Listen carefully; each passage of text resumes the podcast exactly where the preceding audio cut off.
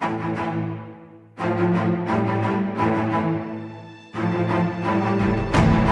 you.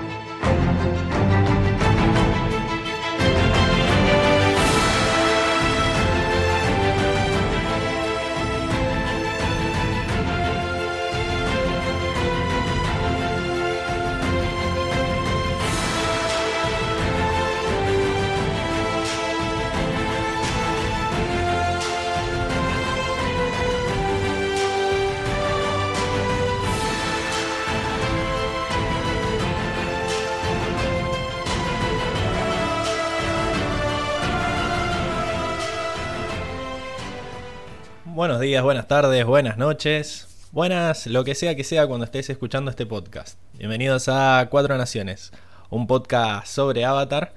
Y bienvenidos también a los que nos estén viendo un domingo a las 20 por YouTube en vivo. Eh, ya saben que nos pueden sintonizar todas las semanas a esa hora y charlar con nosotros, eh, hablar por el chat, incluso hacemos encuestas, todo, así que únanse a la familia.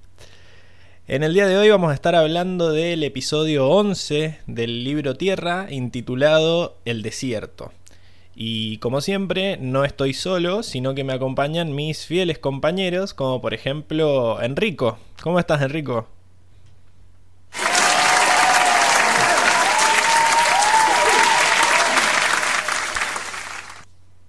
Buena gente, ¿cómo andan? Yo encantado, como siempre, de estar con ustedes en este capítulo que, no, la verdad es que es un capitulazo. Se, se vienen todos capitulazos, hace como tres capítulos que digo capitulazo. Ya, sí, Este, no hace falta aclararlo ahora. no hace falta aclararlo, pero la verdad es que lo es. A mí parece un capítulo que capaz, y ya voy a arrancar con la nota, parece capaz un 8 porque decís, bueno, capaz no es tan relevante, pero la verdad es que lo veo y digo, qué maravilla. Y hablando del final, digo, no sé, series como Game of Thrones no tienen nada que envidiarle, porque No, una, me, pare- me parece impecable eh, el desarrollo de los personajes en este, en este capítulo. Y no, la verdad es que se mueven cosas muy lindas. Es, es Sí, muy no lindo solo, capítulo. No solo es desarrollo de personajes, sino que, bueno, avanza la trama porque tienen que salir del desierto de alguna forma y nos dejan en claro que si, como Lucas la semana pasada, es- alguien esperaba que APA apareciera al siguiente episodio, eh, no lo va a hacer. Así que no, nos setea en el mood este de que hay que encontrar a APA, es la misión. Y no va a ser fácil. Nos saluda parece que no, sí. Francisca en el chat, nos pone hola, como siempre, y carita de fiesta. Así que, bueno, La saludamos. la saludamos. Y hablando de Francisca, vamos a llamar a nuestra otra compañera que es Emilce. ¿Cómo estás, Emilce? Hola, hola a todos, ¿cómo están? Hola Francisca. ¿Cómo has estado, Emi? ¿Todo bien? Eh, todo bien, muy bien, muy, muy limpias las cosas por acá. Muy como limpia. pueden ver. Recién salimos de bañarnos. Todo, todo en orden, todo limpio. Bueno, sí, por lo menos te bañas, eso, eso está bueno. Eh, esto es un punto a favor. no siempre ha pasado, pero esta vez por lo menos sí. Oh, Ya me expusiste. ya nos expusiste. Bueno, Emi, ¿a vos te gustó el capítulo?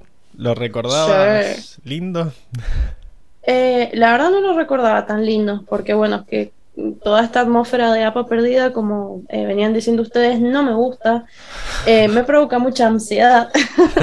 Como el perrito. No me deja muy contenta, pero bueno, la verdad es que estuvo bueno el capítulo. Estuvo bastante bueno. Sí, me gusta, me gusta que las cosas vayan avanzando por, por otro lado, que se vayan atando cabos, eso está muy bueno. Así que una prueba.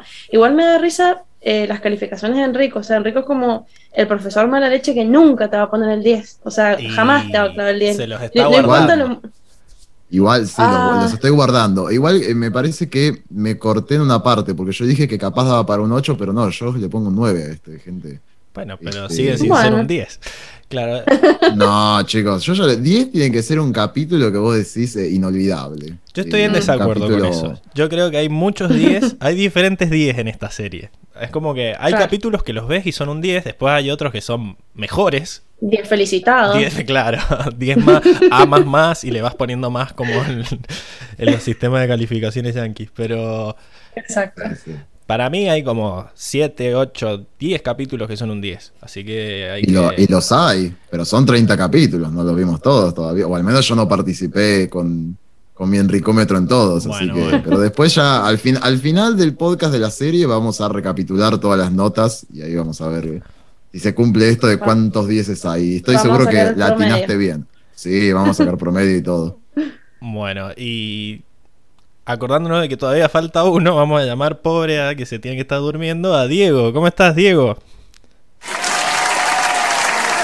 Bueno, más, más que valía ponerme aplausos porque me dejaron tirado ahí mientras hablaba. Ah, Yo ya, ya estaba llorando, llorando estaba porque se han olvidado de mí. nunca, nunca. Encima el Diego aparece con suspenso. La musiquita. Increíble. Está lloviendo acá, está lloviendo acá. Sí, todo, todo da para... con suspenso porque está como la cámara oscura y después así de a poquito se le va poniendo el brillo. Sí, como- la- ya le Sí, a tengo, tengo un pequeño, tengo un pequeño problema, tengo que conseguir una cámara nueva, es una cámara del año 2000 más o menos, entonces pobrecita. No Hace, habíamos hace lo que puede, hace todavía. lo que puede. Poner. Llegó más tarde que Ang. Llegó más tarde. Claro, olvídate. Pobrecita, hace lo que puede. Así que Bueno, pero sí, Diego. entro, entro con suspenso también, está bueno eso. Más allá de sacarte el cuero por tu cámara, ¿te gustó el capítulo? ¿Cómo, cómo lo viviste? Muy bueno. La verdad que me pareció, no lo recordaba tan bueno, porque lo mismo, pasaba lo mismo que, que a mí, dice, ¿no? El ambiente de si no están, si no están con Ang, el animalito perdido y, y sentimientos encontrados es como, no me gusta, no lo recordaba con, con buenos ojos, pero la verdad que, que tiene lo suyo, la verdad que tiene lo suyo el, el episodio y es muy buen episodio. Fuera de, de la tristeza de haber perdido a Ang, porque abre, abre una, una segunda mitad de temporada que, que promete mucho. Segunda mitad de temporada y segunda mitad de serie, porque este es justo el capítulo del medio. Así que. Ah, claro, es verdad, esta- es tal cual el episodio del medio, así que sí, con más razón todavía. Se abren nuevas aristas en la trama. Está bueno. también, eso. todo. Así exactamente, que exactamente. tenemos mucho para hablar. Arranquemos, ¿le parece? Vamos a arrancar con eh, los datos de interés del episodio. El escritor. Vamos allá. El escritor de, esta, de este capítulo es Tim Hedrick, que es uno de los escritores de staff de la serie que se unieron en el capítulo de La Divina, en el de Predicciones. Tim ha escribido 10 episodios para toda la serie, de los cuales ya vimos 4. El primero fue El Desertor, el segundo el Estado Avatar, que hicieron ahí ese team up de todos los escritores de staff y lo escribieron entre todos. El Pantano y ahora El Desierto. Eh, bastante con mucho desarrollo de, sí con mucho desarrollo de personajes, personajes, lo- sí. los episodios que les han dado y yo los tengo como episodios buenos siempre está la, la- la pelea ahí de- del pantano yo soy defensor del pantano a muerte así que no me van a escuchar diciendo que es un episodio de relleno Tim eh, Buenísimo el pantano. sí e- excelente Una cosa no, que no puede quitar la otra. Eh, Son todos los capítulos que mencionaste tienen, tienen, no, fuera de joda, tienen una madurez especial, de que tipo una profundidad en los personajes que, que supera el trato infantil que le quiere dar la serie, ponele. Bien, sí, no había hecho la relación de todos estos episodios con este escritor, lo tenía como un escritor así en común, pero estoy viendo que, que no, que, que sabe lo que hace. Después de terminar su paso por la serie, Tim también trabajó en varios capítulos de La leyenda de Korra, siguió la relación acá con Mike y Brian. Em, también trabajó en The Rise of Voltron, que es esta remake del anime de los 80. Y vamos a ver que muchas veces lo he nombrado a esta serie porque varios otros se han ido a trabajar con él en esta serie. Quedan, quedan como amiguitos después, todos estos escritores y directores. Se, se llaman. unos Queda, a queda el contacto en el, en el CV. Sí, el contacto en el CV. queda. full. Eh, y bueno, Fíjate. y la última serie que hizo fue esta de Rápidos y Furiosos Spy Racers, que bueno, no, no, no tuvo mucho éxito, pero también se incursionó por el lado de la animación 3D. Y la directora es Lauren McMullan, nuestra ya que habitué del podcast, que también dirigió 10 episodios, eh, de los cuales ya vimos 8. Así que está terminando casi su, su presentación. Quedan dos episodios más de el libro 2. En el libro Fuego no, no trabajó eh, Loren. Y también, si Tim tenía muchos episodios de eh, digamos, desarrollo de personajes, a Loren también le dan estos episodios para dirigirlos. Eh, trabajó en el, en el Templo del Aire del Sur, donde aparece el genocidio y, y Zuko, Sí, nos sí, enteramos sí. que está desterrado, todo. Después el del Mundo de los Espíritus, La Tormenta. El Desertor, donde se dio por primera vez esta dupla Tim Loren. eh, la Cueva de los Dos Enamorados. El Día del Avatar. Zuko Solitario. Y ahora El Desierto. Eh, también un montón de episodios así de desarrollo de personajes y me da gracia que la primera vez que estos dos eh, actuaron juntos, trabajaron juntos fue en el Desertor y ahora vuelven en el Desierto. es como que tienen ese ahí. datazo. Eh, Datazo. Loren, eh, para que no pasa la foto, ahora sí. Loren trabajó en Los Reyes de la Colina, un poco más viejarda, ya se le cae el, el DNI. Eh, El DNI. tiene una relación con Matt Groening porque trabajó en Los Simpson Eh, y también fue, esto ya lo decimos siempre, pero lo volvemos a recordar, Oh, la- sí, trabajó en... Dirigió un corto de Disney y fue nominada al Oscar como mejor directora. Fue la primera directora en tener a cargo una producción de Disney. Directora mujer, ¿no? Así que no lo ganó, pero, pero estuvo nominada. Y con esta relación con Matt Groening, después terminó trabajando en un par de episodios de Disenchantment, que es la, nueva serie de Matt Groening para Netflix.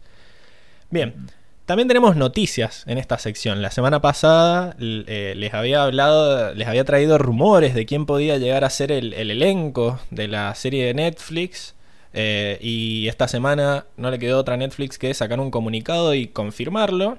Son exactamente los mismos cuatro autores, que, los mismos cuatro actores que trajimos la semana pasada, así que vean que son. Traemos notas de calidad, ¿viste? Como antes Sí, que sí, nadie. sí. Traemos la posta, traemos la posta. Bueno, no solo publicaron a los actores, sino que también publicaron al equipo de producción, digamos, entre los cuales resaltamos a Albert Kim, que es este chinito de acá a la izquierda, eh, que va a ser el, el showrunner de la serie. Y junto con esta confirmación de elenco, también eh, publicaron un blog, de, como una entrevista a Albert, en donde él mm, como que nos trata de, de calmar un poco, como que no, no saquemos las antorchas todavía, que, que no va a ser tan mala según él la serie, obviamente que va a decir, ¿no? Pero eh, en el... en No, el- no va a ser como la innombrable.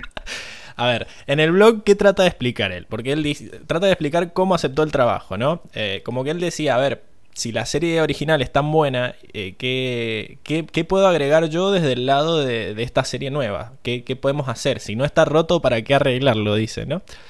Y él resalta un par de cosas que puede traer como oportunidad esta serie. La primera dice que eh, los efectos especiales han avanzado lo suficiente hasta el punto de que una versión live action eh, puede traducir el film fielmente y además eh, como que podemos ver una parte como el control de los elementos de una manera más visceral, dice él. Como que al no estar atados a la, a la animación, Animación. podemos verlo de manera más real y quizás hasta más espeluznante, no sé. Después él dice que este formato de Netflix va a ser de una hora, van a ser capítulos largos, entonces quizás le va a dar más lugar a, que los, digamos, los arcos argumentales de los personajes tengan más tiempo para desarrollarse, ¿sí? Eh, quizás cosas que por cuestiones de tiempo fueron tocadas por, al pasar en la serie, él dice que van a tratar de, de- de ponerle más contenido en eso, en la parte emocional.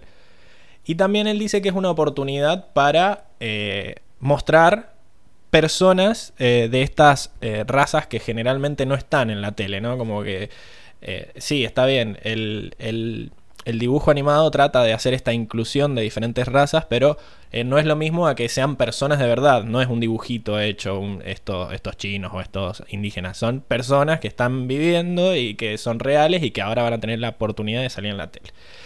Y nos deja claro que su intención no es cambiar las cosas por cambiar, por lo menos su intención, vamos a ver si se mantiene o si lo sacan cagando, eh, pero básicamente lo que quieren hacer es expandir el mundo y eh, pero siempre manteniendo la autenticidad de la serie. Eso es lo que dice el blog.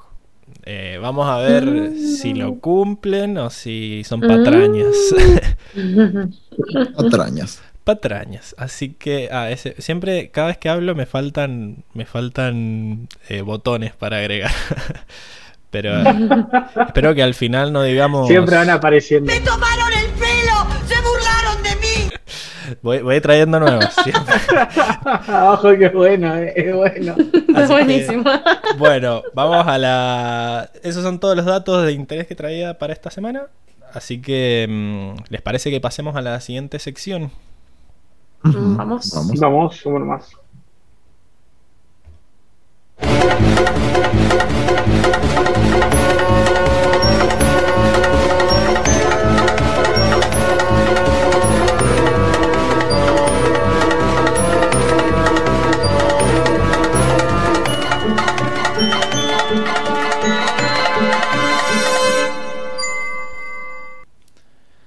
Y estamos de vuelta entonces en la sección del resumen, donde generalmente Lucas nos cuenta por primera vez qué pasó en el capítulo, por primera vez que lo ve, ¿no?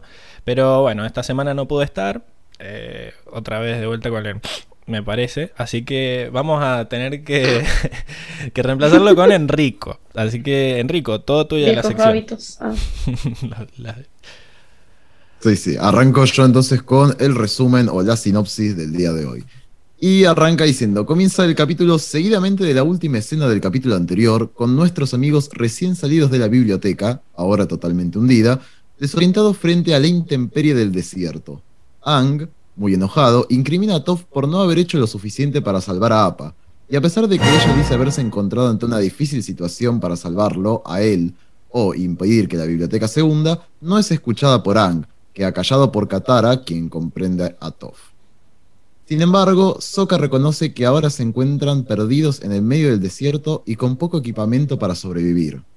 Ang se niega a prestar atención a esta situación y se aleja con su planeador para buscar a Appa. Katara toma la iniciativa y propone comenzar a caminar, ya que deben llevar la noticia del eclipse a Ba Sing Se. Pasan las horas y nuestros amigos comienzan a sufrir las consecuencias de caminar por el desierto. Se nota el desánimo y la deshidratación, y Katara se encarga de repartir el agua que lleva en su cantimplora en pequeñas partes iguales para todos. Sin embargo. Sokka encuentra un cactus al cual corta en partes con su machete y bebe la gran cantidad de líquido en su interior con Momo. Katara desconfía de este líquido, aunque Sokka diga que es muy refrescante. Pero al pasar un minuto, Sokka y Momo sufren efectos colaterales alucinógenos productos de este jugo, lo que los deja con la conciencia bastante alterada. Paralelamente, en otra región, encontró a Zuko y a Airo cabalgando en su caballo avestruz. Debido a las heridas de Airo, que le causan dolor al trotar, deciden descansar, pero son rápidamente emboscados por el coronel Monke y sus rinocerontes, los bandidos que ya habíamos visto invadiendo el pueblo de Chi en el capítulo del Día del Avatar.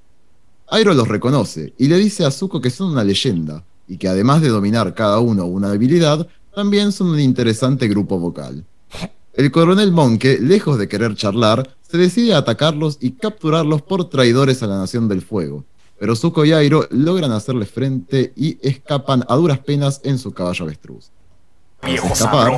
Airo y Zuko hacen una parada en el oasis de las palmeras brumosas, donde nuestros amigos estuvieron hace unos días con el profesor Sei. Pero ahí son avistados por Xin Fu y el maestro Yu, los hombres que contrató el papá de Toph para que la lleven de vuelta a su casa, quienes al descubrir que Toph se encuentra dentro del desierto y la dificultad de que ésta sobreviva, se proponen a capturar a Airo y a Zuko para cobrar una recompensa con la Nación del Fuego. Llegando el atardecer, nuestros amigos se encuentran agotados caminando en el desierto. Ang regresa con el grupo muy desganado y sin esperanzas de sobrevivir ni salir del desierto sin Appa. El grupo se encuentra totalmente derrotista, pero Katara vuelve a reunir esperanza ante esta situación, asume el liderazgo del grupo y toma a todos de la mano para seguir caminando. Al anochecer, toman un poco más de agua y Katara le pide revisar a Sokka los papeles que robó de la biblioteca. Encuentra unos mapas celestes que le ayudan a guiarse por las estrellas para dirigirse a Ba Sing Se, y propone descansar un poco para seguir caminando de noche, que está más fresco, y así descansar de día. ¡Qué En el oasis de las palmeras, Airo reconoce a un señor sentado frente a una mesa de Paisho, y se acercan para jugar con él. El señor le ofrece a Airo jugar primero, quien coloca una pieza llamada La Flor del Loto Blanco, la cual llama la atención del señor y comienza a poner las piezas en forma de código sobre el tablero. Zuko se impacienta con esto, pero Airo le dice que el Paisho es más que un simple juego. Desde un rincón de la taberna, Sinfu se impacienta de esperar el momento apropiado y decide confrontar a Airo y Zuko. Pero el señor que jugaba con Airo devela a toda la taberna que ellos son fugitivos y que valen mucho oro. Inmediatamente, los bandidos de la taberna comienzan a pelear con Sinfu y el maestro Yu, mientras Airo y Zuko escapan con el misterioso señor. Este los lleva a una florería y dice, refiriéndose a Airo, que es un honor ayudar a un miembro de tan alto rango de la Orden del Loto. Zuko se impacienta al no entender lo que sucede, pero Airo le pide perdón al señor por el carácter de Zuko, y le pide a este que espere en el pasillo mientras él discute con otros miembros dentro de un cuarto privado. De vuelta al desierto, Katara despierta al resto del grupo para seguir caminando durante la noche. Ang no durmió, ya que dice no haber podido por pensar en Appa. De pronto ven una sombra en las nubes y Ang se esperanza por pensar que era Appa, pero resulta ser solo una nube, la cual Katara le pide vuele para extraer su agua. Al volver, Katara nota que no pudo sacar mucha, lo cual hace explotar a Ang, quien descarga mucha ira contra todos por no estar haciendo lo suficiente por el grupo. Cuestiona incluso a Katara sobre su rol en él, quien dice estar intentando que todos se mantengan unidos. Siguiendo caminando por el desierto, Toph tropieza en la arena y dice haber sentido por las vibraciones del golpe que se trata de un bote. Al decirlo, Ang remueve la arena con aire y descubren un deslizador como el de los areneros. Katara se percata de que tiene una brújula incorporada y se emociona al saber que Ang va a poder usar el aire para mover el deslizador y poder salir, pero Ang mantiene una actitud enojada. Mientras viajan en el deslizador, Katara duda que la brújula apunte al norte al contrastarlo con las estrellas, pero luego se percata que apunta a lo que parece una especie de gran meseta rocosa en el medio del desierto a la cual se están acercando. Al llegar a la roca, suben a la cima y notan que hay muchos túneles en la parte superior con una sustancia viscosa en las paredes del techo y el techo de esta.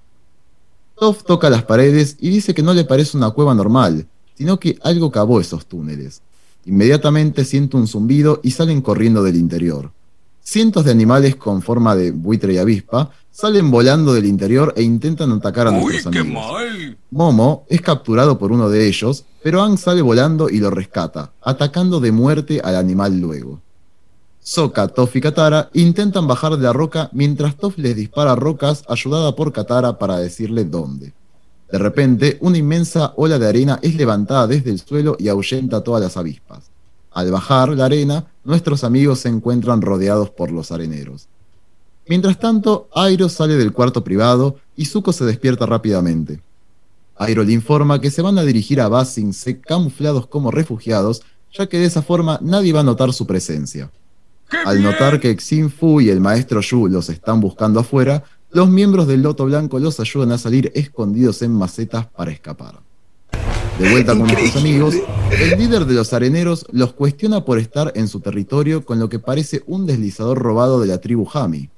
Katara explica que lo encontraron abandonado en el desierto, que viajan con el avatar, que su bisonte fue robado y que se dirigen a Ba Sing Se. El hijo del líder se enoja de que los acusen de ladrones, pero al discutir con su padre, Toph reconoce su voz y dice que fue él quien se robó a Appa. Inmediatamente, Ang enfurece y lo confronta agresivamente para preguntarle dónde está. El hijo se mantiene firme por un momento, pero al ver la ira de Ang confiesa no haber sabido que era del avatar. Al mencionar Toph que le pusieron un bozal, Ang entra en estado avatar y empieza a desplegar mucha ira rompiendo los deslizadores. El hijo del líder le pide disculpas y le dice que vendió a APA a unos comerciantes que probablemente lo vendan en Basing C. Pero Ang, lejos de escuchar, comienza a desplegar tanto poder que genera una tormenta de arena de la cual todos escapan corriendo. Katara se acerca muy desanimada y entristecida hacia él, lo agarra del brazo para bajarlo y abrazarlo. Ambos terminan llorando abrazados y Ang deja de estar en estado avatar para llorar entristecido con Katara. Fin. Esta historia continuará. No hay preguntas que necesiten respuesta, ¿verdad? Mías no. no, olvidate. Y si hay preguntas que, que buscan respuesta, el típico de hablemos sin saber, así que no Sí, entremos ah, en va- esa no va a tener ya, tiempo. ya vamos a entrar. Sí, ya vamos a Claro. entrar de última. No entremos todavía en esa sección. Lo único que me quedó la duda es que vos viste que mató al, pa- a la- al bicho. Sí, bueno, lo dije en el resumen para darle un poco de salseo, pero no sabemos. Yo creo que sí, capaz igual, lo ¿eh? noqueó. Lo que queda claro es que Ang Después estaba- de ese gol, de esa caída, Lo que estaba claro es que Ang no pensaba noquearlo. Creo que Sí, no, no. estaba claro en que Ang tenía mucha ira no guardada. era, no, no era un Pero de última lo analizamos. Sí, de última lo analizamos en cuando En vemos a. Ang. Pero Aramilo quiso herir de muerte. Yo para que nos saquemos la duda ahora, aprovechando que estamos hablando de esto, eh, Mm. veamos efectivamente si lo mató o no. Eh, no sé si ahí están viendo, le- que vemos que cae el bicho, ¿no? Le larga, pero si hacemos un poco de zoom,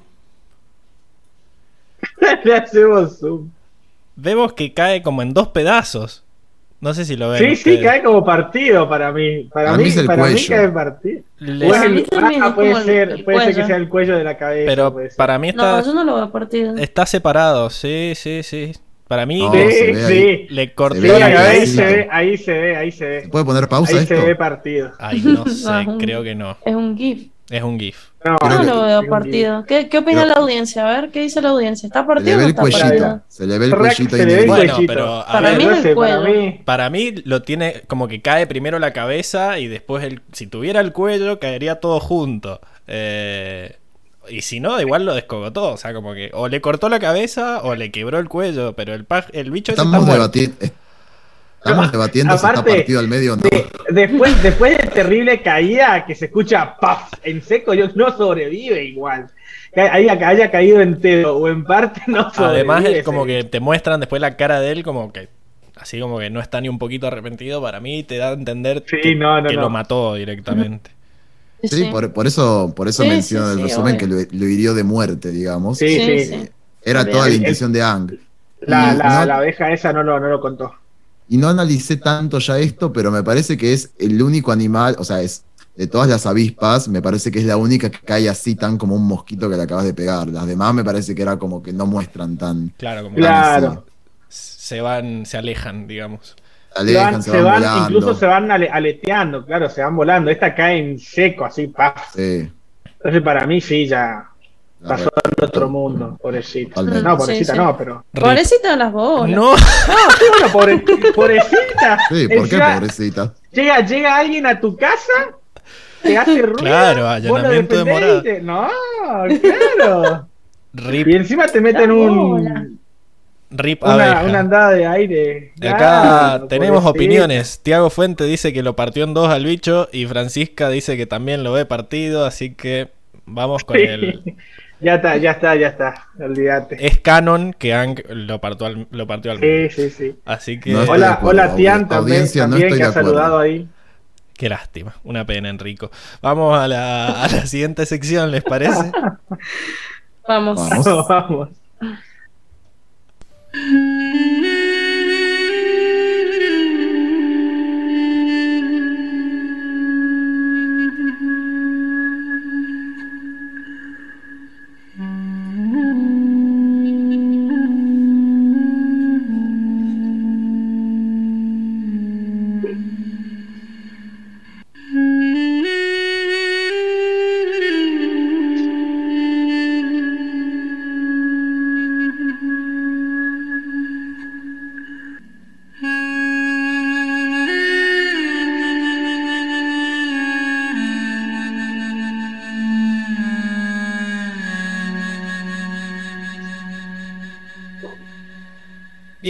Entonces en la sección de personajes, donde, bueno, hoy vamos a tener para hablar, lindo, porque analizamos las reacciones que tienen los diferentes personajes ante lo que le pasa en la serie y cómo se relaciona con lo que ya habíamos visto de ellos en capítulos anteriores.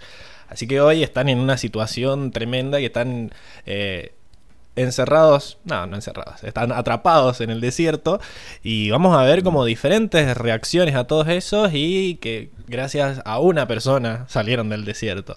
Pero bueno, vamos a arrancar con, yo creo que es un capítulo basado en el en las emociones de Ang, más que nada. Así que pasemos a, a hablar de él, si les parece. Enrique.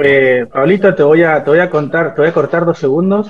Eh, Ah. ahí Tian también suma otro, otro Obvio. puntito más a que lo- y claramente el bicho murió. Hola Tian, no, no habíamos comentado tu saludo. Buenas noches.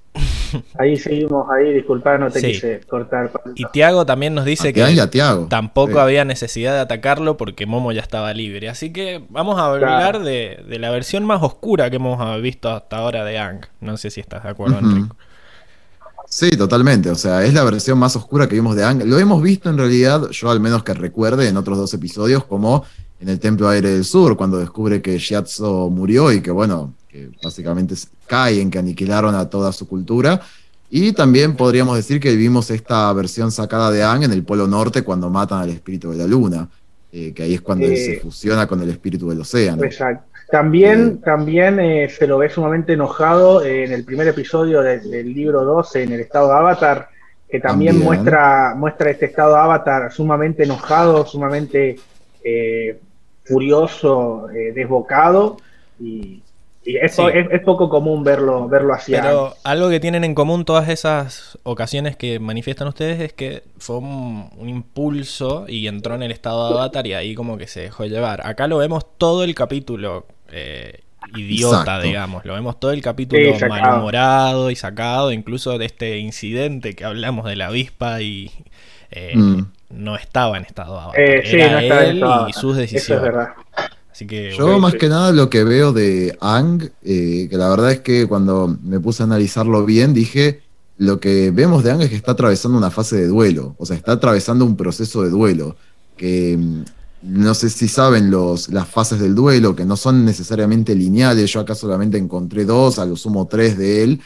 Eh, las fases de un duelo generalmente dicen que es la negación, la ira, la negociación, la depresión y finalmente la aceptación, aunque no necesariamente es lineal y no necesariamente eh, es en ese orden. todas, ¿no? Sí. Claro, no necesariamente es en ese orden, o sea, tranquilamente pueden ser ciclos, puede uno retroceder y demás. Yo en Ang, más que nada, veo eh, en este capítulo mucha ira y depresión. Y solamente veo la, negas- la, la- negación capaz en el momento en que ve la nube, que de golpe es como que dice, ah, está, pa, está ahí volando, genial, tipo, todo volvió a la normalidad. Y de golpe cae y dice, no, es una nube.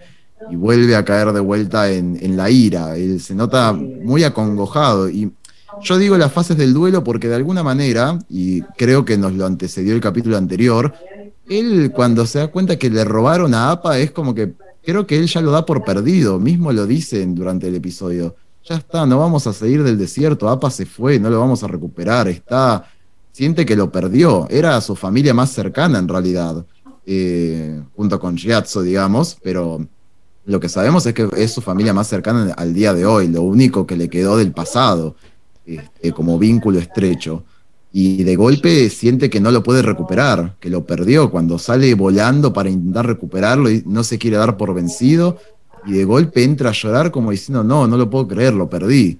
Este, está Sí, es como- más, incluso, incluso cuando, cuando se da por vencido, entre comillas, en ir a buscarlo, eh, esa frustración de no, haberlo, de no haberlo encontrado termina en un ataque de ira y una ráfaga de viento gigante que termina en, el- en el típico honguito de nuclear, ¿no?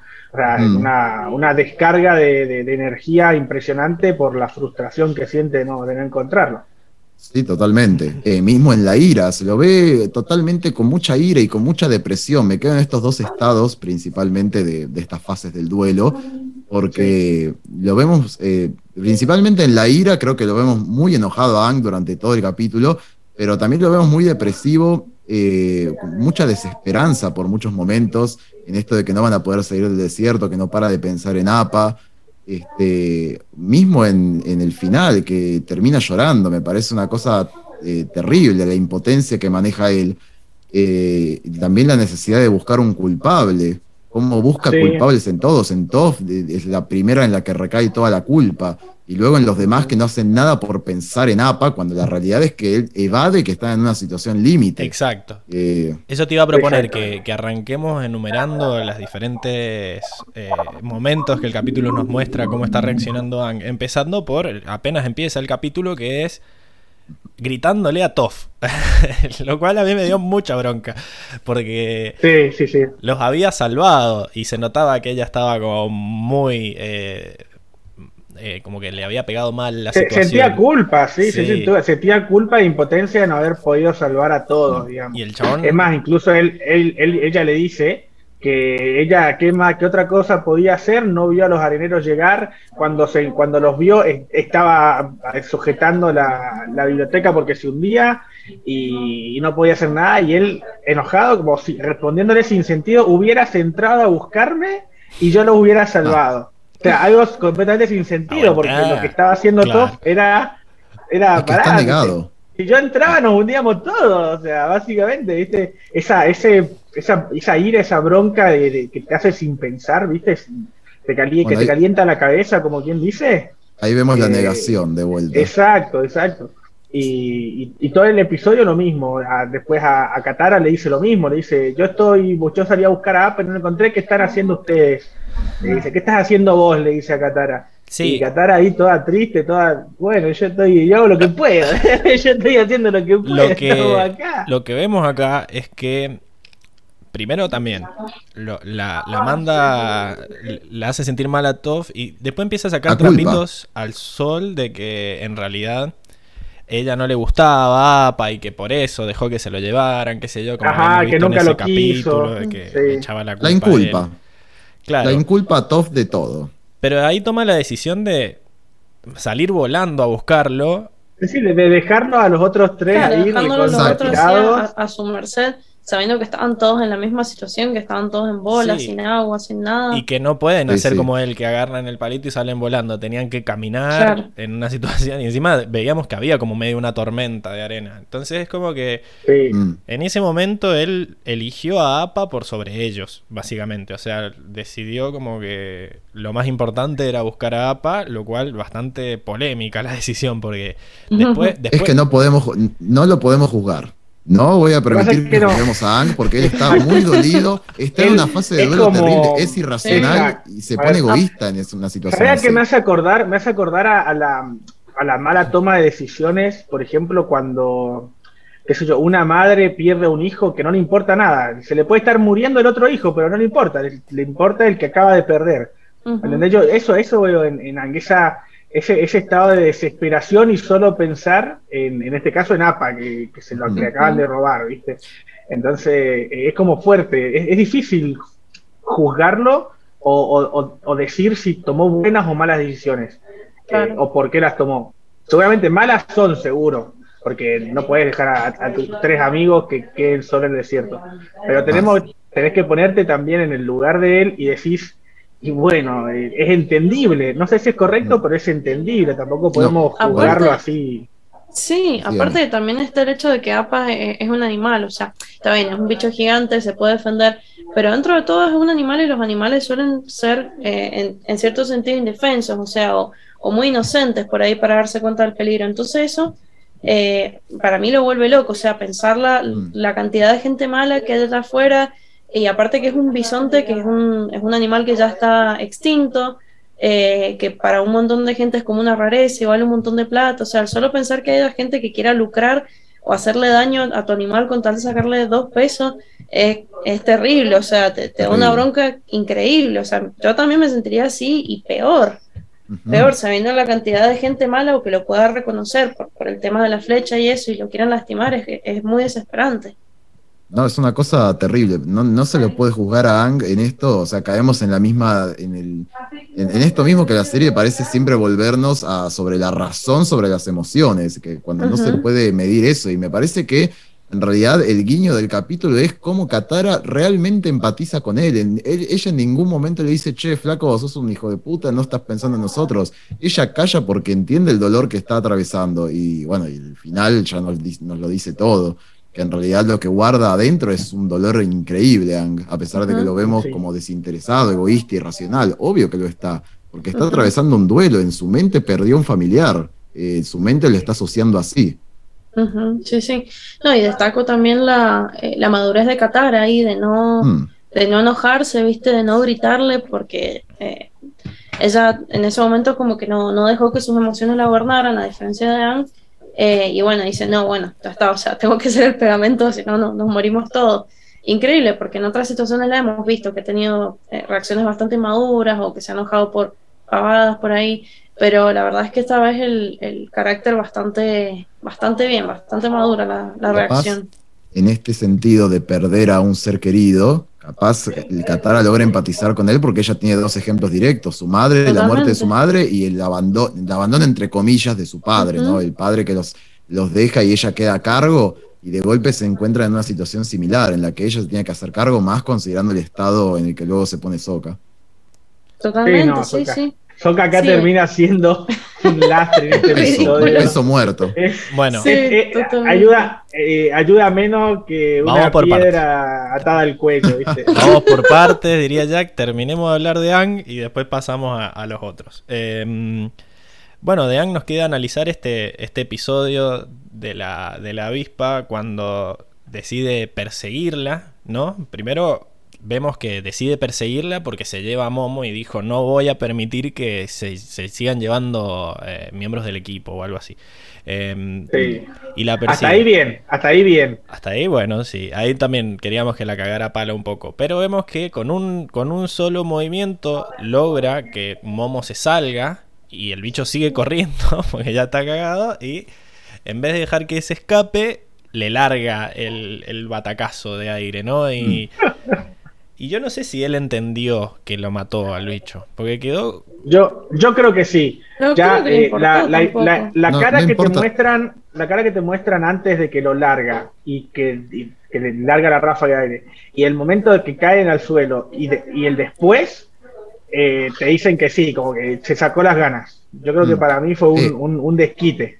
Exacto, esa es la palabra, se sacó Fue las un ganas. Y es desquite. que en esta, en esta fase del duelo, en la ira, el chabón intenta buscar culpables y los busca en todo momento. Primero con Toff, luego este detalle que no, no quiero pasar por alto. Cuando están yendo en el deslizador, eh, cuando ven la roca Sí, gigante, tenés razón. Katara se emociona y dice, capaz ahí haya agua. Y él lo dice con una cara de bronca, dice, capaz también hay- encontremos areneros". Ujú. Él quiere la revancha, él se quiere sacar la bronca. Y fue lo mismo con esta avispa, ¿no? No dejaré que se llamen a nadie más. ¿Por qué trazó la analogía de los exacto. areneros con esta avispa?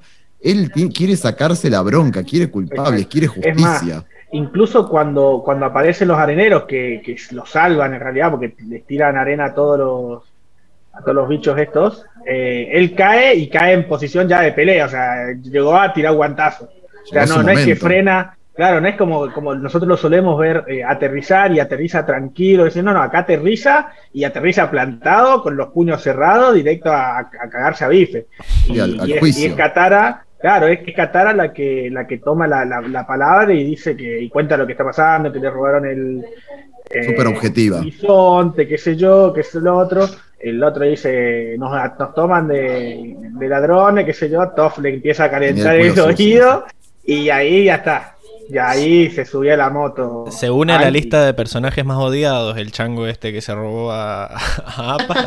Sí, que después sí, se hacía el pobrecito, olvidate. ¿sabes qué? No, ahí sí. Se hacía la víctima. Ah, Sí, acá, ahí, ese, ese me decía. Por ejemplo, todos los deslizadores destruidos, merecidamente destruidos, claramente. Porque Sí. encima se seguía haciendo el pelotudo y el otro le dice, ¿qué hiciste el padre? Claro, el padre, ya el padre, cuando el padre le dice, ¿qué hiciste ahora? Como, ¿Qué uy, hiciste? cómo la cagaron ahí. Ya la cagué, ya sabemos que la cagaste, ahora habla, ya está. Me gustó lo Antes que hizo el pudra capítulo de, de sacar, en ese momento, sacarle las, las máscaras o no sé, las vendas de la cara a los areneros y mostrarnos que, que son personas, ¿no? O sea, como que, que quede Sí, claro que son individuos y el padre como que lo hace como para tratar de razonar con ellos, a ver qué pasó y tratar de calmarlo también y el otro seguía haciéndose el choto que yo estaba como en la vena así. Encima, Sí, sí, sí. Volvemos a ver la utilidad de Toff de decir, yo me, me acuerdo, fue él, fue él que no mienta, así que... Durísimo. Bueno, yo quería volver a hacer hincapié sobre la parte de los animales, porque habíamos visto que el chabón como que es muy zen, digamos, como que sus valores es, e incluso es vegetariano, o sea, nada justifica el quitar una vida y de Exacto. repente y ahora ahora hace esto, hace esto. pasan estas cosas y es como que yo siento que él ignoró la- lo que pasó, como que su mente lo borró, porque, spoilers, no volvemos a ver a él que tiene este, esta culpa de haber matado a la abeja. Es como que o, o hay dos, o se... O no se dio cuenta que la mató, o eh, estaba en un... ¿Cómo se llama? El, en un ataque Trance. de ira. ¿Cómo se llama? Ahí el viejo. ¿Por qué no tengo ese botón? El viejo del inimputable. Ah, Estaba en un ataque de ira. De... Es Sí, inimputable, sí. Ay, no me acuerdo. Ay, no, no, no me lo No, acuerdo. no me acuerdo del chabón. Pero en estado Psicosis dijo, no, no era psicosis. hay que buscarlo. ¿Qué decía de Pero, Hay que Ah, buscarlo lo estoy buscando. pero como es, eh, es eso, como que no vemos que él se sienta culpable por eso y es como que para mí yo tengo la sensación de que no se dio cuenta que la mató. Como que se sacó, le quería meter unos bifes, pero se zarpó porque es el avatar o no sé, o porque es mejor de lo que Sí, él es que no. Para mí no, es- eh, no hay que buscarle un- un- una interpretación racional ante esa actitud que él tomó, que era sumamente irracional. O sea, el chabón era, fue puramente emocional ese ataque que hizo. Si la mató, fue de toda la bronca que tuvo y. y porque bueno. Pero fue. Sí. No fue racional. Claramente A- ese alguien ataque tenía no que fue reventar, racional. o sea, lo que pasa es que alguien tenía que cobrar. No, no importaba si era este Eh, bicho, el acá- arenero o el Acá de nos dice en el comentario: eh, Entras en estado avatar, pim pum, sos inimputable, hermano. Claro. es esto. La verdad que sí. Tal La verdad que sí. No, era Eh, en, en un estado, de emoción estado de violenta emoción violenta. y locura. Lo reventaste, el cargador, lo zapateas encima y sos inimputable.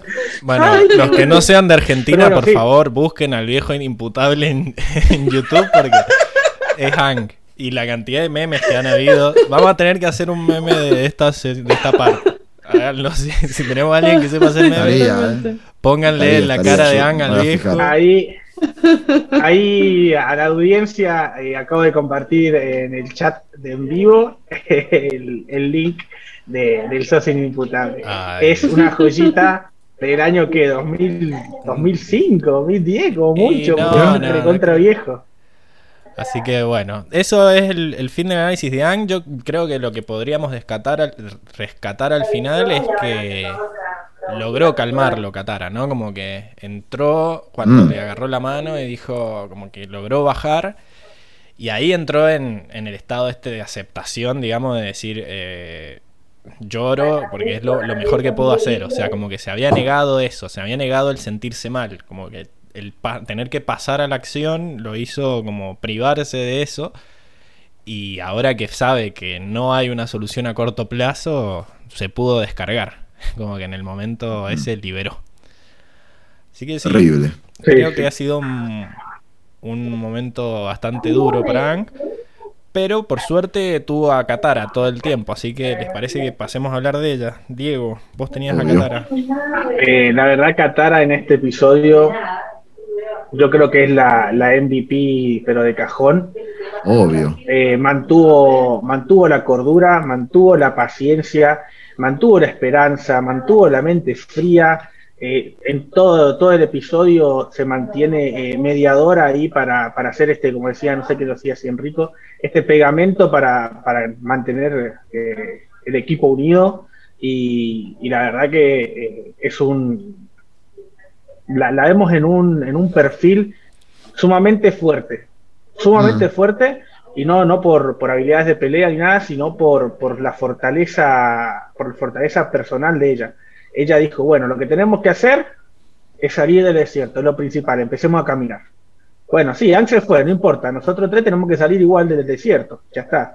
Eh, cuando, cuando Ang seguía enfocado en Apa, le dice, sí, pero todavía tenemos que llegar a Basin C, tenemos que salir del desierto, vamos. Va- Buscó soluciones a... pero es que es un, es, es un lastre mal. Cuando, cuando Soka eh, pide agua y que esto y lo otro le dice, yo no la tomaría. No, sí, es buenísima. Bueno, un lastre más. Todo drogado y todo, ahí lo llevaba con el lastre ahí, Sí. todo, viendo, viendo mariposas en el aire. Eh, El desierto como que Fue- le, quitó, sumamente- le quitó a todos una parte esencial de su personalidad. O sea, le quitó a Ang eh, su, su calma y su alegría que tiene todo el tiempo. Katara no tenía agua, así que se sentía completamente indefensa. Toph no podía ver y tampoco podía hacer mucho tierra control. Mm. Y después Sokka, que se caracteriza por hacer los planes y por su inteligencia, qué sé yo, estaba totalmente drogado, así que era como que estaban todos en su versión más débil, más, Más frágil. débil. Vulnerable. Exacto. Totalmente, Exactamente. sí, vulnerable. Y ahí Katara... Sí, aparte imagínate que, que después Sí, de- sí. de- del quilombo ese de que casi se estaban muriendo porque casi se van al mundo espiritual por la biblioteca.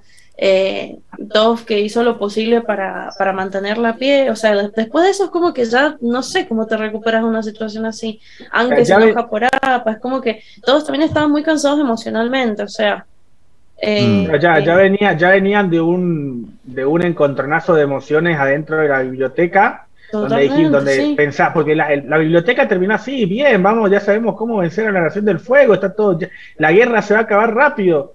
Y ahora en este episodio, un baldazo de agua fría, no están con APA, eh, están varados en el desierto, Ang está dando, dando su bola ahí buscándolo a APA. o sea, es como una, una, la cara de la otra moneda que vimos en el episodio anterior. Sí, mm. yo creo que este pensando en, la, en, las emociones ¿no? del grupo. Este es el momento en que tener una persona así como Katara viene bien, porque ya en muchos capítulos anteriores habíamos visto que esta actitud medio maternal, medio metida de Katara de, de creer que siempre tiene la razón o de decir, bueno, su forma de ver las cosas, imponerla, ya venía rompiendo medio los huevos, porque el, el capítulo anterior, los capítulos anteriores se había metido en la enseñanza de, de Toph sobre Ang y, también, mm. bueno, le había querido decir a Toph, che, mirá, tenés que ayudar, qué sé yo. Yo soy mucho de chocar con ese tipo de personas que creen que se las saben todas y le dicen a los otros qué hacer, pero en este momento, en estas circunstancias eh, excepcionales, es cuando sirve tener a alguien así, que, que, cuando nadie se lo pide, se hace cargo de la situación y, te salva las papas, digamos. Em, así que sí, yo creo que era el momento en el que ella tenía que brillar y lo, y lo hizo excelentemente. Porque no solo es que, mantiene el alma del equipo, sino que toma muy buenas decisiones. O sea, dice, bueno, hace mucho calor, así que vamos a caminar de noche y vamos a descansar durante el día. Después le pide el, mapa a Soka, que es ese mapa estelar, que ahí sirvió para que estaba robando Soka la semana pasada, para no morirse ahora. Em, Increíble. Después le, le dice a An que vaya a buscar agua a la nube, le, sirve de ojos a Toph cuando tienen que pelear contra los bichos, o sea, la verdad que se pasó en, todo sentido. Katara fue la que están, estarían todos muertos. Fue, fue la, fue la 10, fue la 10 del equipo. La verdad que fue el 10 ahí eh, ayudando, ayudando a todos en todo momento. Mm. Sí, mantuvo una objetividad envidiable. Una calma mental. Principalmente eh, porque no tenía poderes en este caso. Entonces, como que yo creo que acá se vio obligada también a, usar sus, otras facultades que no sea agua control, que es algo que mm. algo que tal vez le debe haber costado porque siempre la primera solución a todo es agua control, aire control, tierra control, porque son tan acostumbrados a eso, son maestros. Bueno. y verlos ahora teniendo que buscar ¿cómo decirlo?, otro enfoque u, otra, otras actividades para, para sobrevivir es, muy bueno. El tema del agua control muy buen enfoque. también le sirvió bastante, porque en un momento Momo lo también le chupó un huevo ah, todo y se quiere robar el agua y la tira al piso y ahí ella logra sacarla de la arena y, también el hecho de poder eh, seccionarla, poder racionarla mejor usando el agua mm. control, también le salvó mucho las papas. Yo no sé si hay mm. que agregar, no se lleva los aplausos Katara más que otra cosa, no sé si hay que agregar algo más. Eh, sí, sabes que me, llamó mucho la atención que la fortaleza sentimental y emocional de Katara, que ella se vino a quebrar cuando se quebró Ang. Sí, ella venía manteniendo, porque convengamos que ella también le duele haber perdido a Apa. Llevan cuántos meses viajando juntos y, todo, y también le duele haber perdido a Apa y, no se, eh, digamos, no se quebró, no, no, no, se dio a, a las emociones hasta que tuvo que hacerlo con Ang. Que Ang empezó a llorar y ella lloró con él. Para mí eso, es sumamente eh, recalcable también, porque cualquier otro hubiera, hubiera, hubiera accedido como se dio Ang, y, ahí sí ya cagaban los cinco porque no, no, tenían nada que hacer. Para mí igual ella llora también, más que, va, más que por APA en sí, o sea, obviamente que debe estar triste por eso, pero me parece que le duele realmente verlo a Ang en ese estado, porque la última vez que él se entró en estado de Avatar fue en el primer capítulo de estado de Avatar, que ellos tuvieron esta conversación en la que ella dijo, para nosotros los que te queremos verte en ese estado, es muy duro. es muy este, doloroso, sí. es lo último que ella le dijo antes de también volverlo a ver en ese estado. Y esta es la segunda vez que lo ve desde ese entonces. Y para mí, a ella también le duele verlo en ese estado de tanta ira y que despliega el poder así. Sí, también. Eh, es duro, Sí, es duro. y, y- y el hecho de, de ver lo que, que está sufriendo también le hace, le hace mal. También Sí. eso le, le debe afectar un montón el, el hecho de verlo, verlo mal, que ver lo que está llorando, ver lo que está quebrado, ¿viste? También hace que ella también se termine de quebrar. Porque yo creo que ya venía con sentimientos, con emociones encontradas y, y las venía manejando bien. Ya cuando, cuando lo ve a Ang quebrado, ya lo ve a Ang en estado avatar y ya, ya lo ve lidiando mal con su, con su dolor y, y ahí es donde dice, bueno, acá me tengo que inv- involucrar emocionalmente también y, y lo hace. Incluso Mm. fíj- fíjense que eh, a- eh, Sokka con se lleva a Toph porque cuando empieza acá la, la gran esfera clásica del estado de Avatar y, y ella se queda. Ella se Mm. queda y mientras está todo descorriendo, ella va, se acerca y lo agarra de la mano, como decía el Pablo. Sí. Entonces, Que, eh, que también lo había intentado en ese episodio del, del templo, que también estaba volando toda la bosta y ella fue y se acercó y le gritó desde cerca. exactamente. Así que Y aparte, eso. sí, Continúa. bien. Eh, no, sí, también quería agregar que aparte Ang, eh, o sea, más allá de que todos contribuyen a, las peleas, que todos tienen su parte, que todos son poderosos y bla, es como que Ang siempre es el más poderoso, o sea, Ang es el avatar, es el que va a salvar el mundo, es el que al fin y al cabo tiene la mayor cantidad de poderes, o sea, es, es el líder. Si bien, bueno, todos hacen su parte, como dije, Ang es como el, el- líder, básicamente, y, y el más poderoso. Entonces, también, como que de repente ver a, a la persona que vos pensás que es la más fuerte, tan destruida, tan despojada de todo, tan triste, tan cegada por la ira, es, es tremendo también, es totalmente doloroso. Sí, totalmente. Y agregando una cosa que había dicho, que habías dicho vos, Die, a mí se me ocurre que también es porque eh, más allá de que entren en estado avatar y demás, yo creo que se relajaron todos porque se sintieron ya salvados en esta instancia, Claro. con los areneros y todo ahí. Es como que dijeron, bueno, ya para mí Qatar ahí también suelta este lado objetivo y se rinde más a sus emociones, como diciendo, bueno, ya no tengo que mantener la mente ultra estrecha, ya me puedo conectar más con el momento. Bueno, se lleva los aplausos entonces. Totalmente. Bien. Pasemos a, a Toph, que era otra también de las que se vio, digamos, Vulnerada. Por- No me voy a acordar nunca en toda la noche de esa palabra. Se vio vulnerada y se vio limitada por las, por las opciones que le ofrecía el, el El desierto. desierto. Emilce, ¿qué, ¿cómo la viste a Toph en este capítulo? Bueno, en este capítulo vemos una Toph totalmente cambiada con respecto a como la conocemos, con respecto a los capítulos anteriores. Está triste, desmoralizada y con sentimiento de culpa. Es más, se siente tan mal que ni siquiera se defiende cuando Ang le, dice, le, le echa la culpa y le dice que, que seguro ella lo hizo a propósito, lo de APA, porque ella nunca lo quiso. En ese momento, ella simplemente deja que le eche la culpa eh, y deja que Ang se desquite con ella sin emitir ningún comentario. en Porque yo siento que en el fondo ella está de acuerdo con él. Yo siento Sí, yo creo que ella se siente, se siente culpable. Totalmente, desde, el, sí. desde el momento uno en el que le dice eh, llorando, lo siento, APA, desde Sí. ese momento yo creo que ella ya se siente culpable y lo sabe. Lo sabe porque eh, ella tuvo que decidir entre salvar a, a, lo- a los chicos en, en la, En la de biblioteca. la biblioteca, que se hundan en la biblioteca, o salvarlo a él. Y ella toma la decisión de salvar a los chicos. O sea, yo creo que ella sí, ella desde el momento uno siente culpa. ¿sí? Totalmente. Desde el momento Pero- uno. Pero al mismo tiempo es, es- terrible porque, o sea, ¿qué, qué se suponía que hiciera? No, Dejar obviamente caer la no biblioteca, que se murieran todos y, y salvar a App. O sea, no, no tiene sentido. No, no, yo por creo supuesto. que también Hay- está. Sí. Vale, dale, sí, sí, sí. No, eso, como que. como que poner esto en la balanza es como que ta- también te deja mal, porque ella debe sentir esta madre, o sea, como, como no pude hacer algo más, pero si hubiera hecho algo más, hubiera dejado que los otros, no sé, se fueran al mundo espiritual y, y chao. O sea, no, Claro, no hubiera hay- tenido sentido. Hay que, hay Eh. que también, eh, hay algo que, que muchas veces la- nosotros confundimos, que es el, el sentimiento de culpa, ¿sí? Con el, con el, el- el tener culpa realmente, con el tener la culpa o sentir la culpa.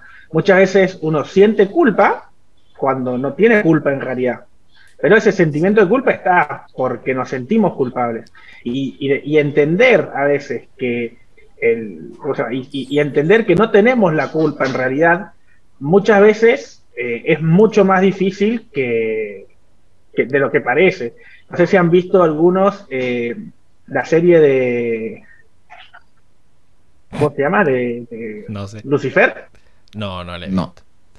¿No han visto No. Lucifer? Mírenla. Y en, hay uno, eh, no sé si es la tercera o cuarta temporada, la última que salió, se habla mucho de esto porque en, el- en la serie explican o le dan una, una forma eh, al infierno donde el, el castigo para, la, para los humanos, para los hombres que van al infierno, es lidiar con su culpa. ¿Me Imagínate. entendés? Horrible. Imagínate, y, y- y- y- y habla de que es el sentimiento de culpa. Por, por más capaz que vos no tenés la culpa por la muerte de alguien, pero vos sentís que es tu culpa porque vos lo mandaste a comprar pan. Y cuando fue a comprar pan, lo mataron.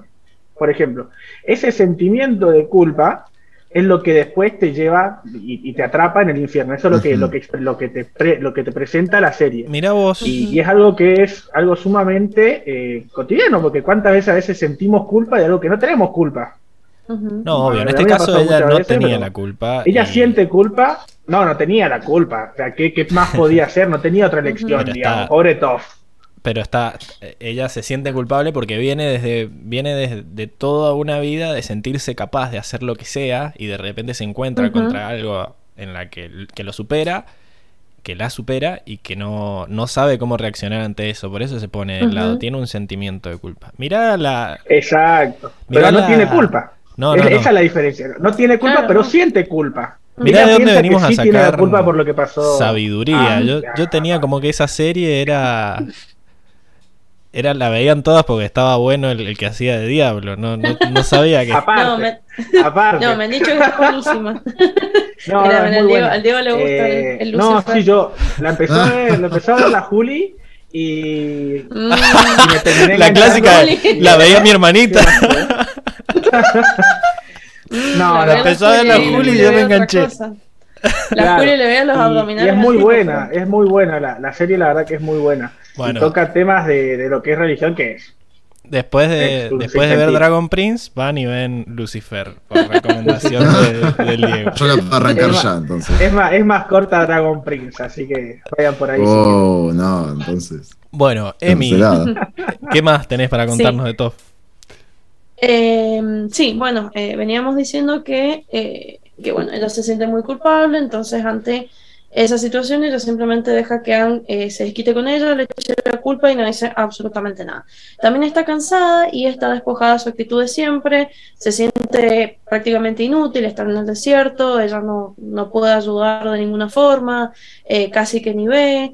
Entonces es como un- una situación bastante compleja para ella, porque normalmente ella, a pesar de su discapacidad, eh, siempre ha podido hacer todo, nunca ha tenido limitaciones para hacer nada de lo que ella ha querido, entonces como que este, en este capítulo está eh, lim- totalmente limitada.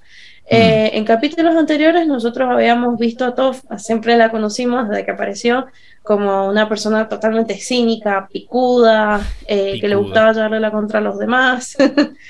Sí, contestador, o sea, la chavana era tremenda, una personalidad fuertísima, pero en este episodio tuvo un perfil bastante bajo, en parte por el cansancio y la sed, eh, por también el desgaste eh, físico y psicológico de lo que acaba de pasar, y bueno, también eh, por este, esta carga, este sentido de, de responsabilidad y culpa que ella siente por, por todo este Sí, tema de APA. Yo lo, lo que... Y algo, Dale, a ver, quizá vas a decir lo mismo que yo creo. eh, no, creo que no, ¿qué vas a decir vos? Yo iba a decir que en este capítulo tuvo que poner en práctica el, el consejo de Airo de dejar dejarse ayudar por, por la gente que la quiere, digamos. Como que. Mm. todo el, todo el capítulo estuvo de la mano de Katara. Eh, iba agarradita de la mano y le preguntaba, ¿me das agua? o ¿se puede tomar eso? o qué sé yo. Era como que se entregó por completo a Katara. Quizás antes Sí. se hubiéramos, antes de quizás tener esa charla con Airo, se hubiera comportado de una forma más eh, de querer hacer todo por ella misma y eventualmente llegar a la conclusión de que no puede, pero ahora como que se sintió bien en confiar en que Katara la iba a sacar de ese desierto. Y también incluso Sí, deja como bajó que... la guardia bastante. Por eso, incluso No le quedaba otra tampoco, pero.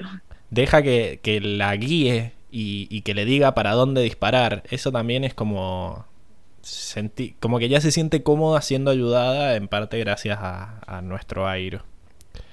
Viejo sabroso. Y, y a las, y, a las circunst- y a las circunstancias, ¿no? Porque Sí, sí. están deshidratados en el desierto, ella apenas ve, es como, ya es muy vulnerada, está cul- se siente culposa, vulnerada en, en sus sentidos, eh, sí. físicamente también. Es una situación muy, muy extrema para todos.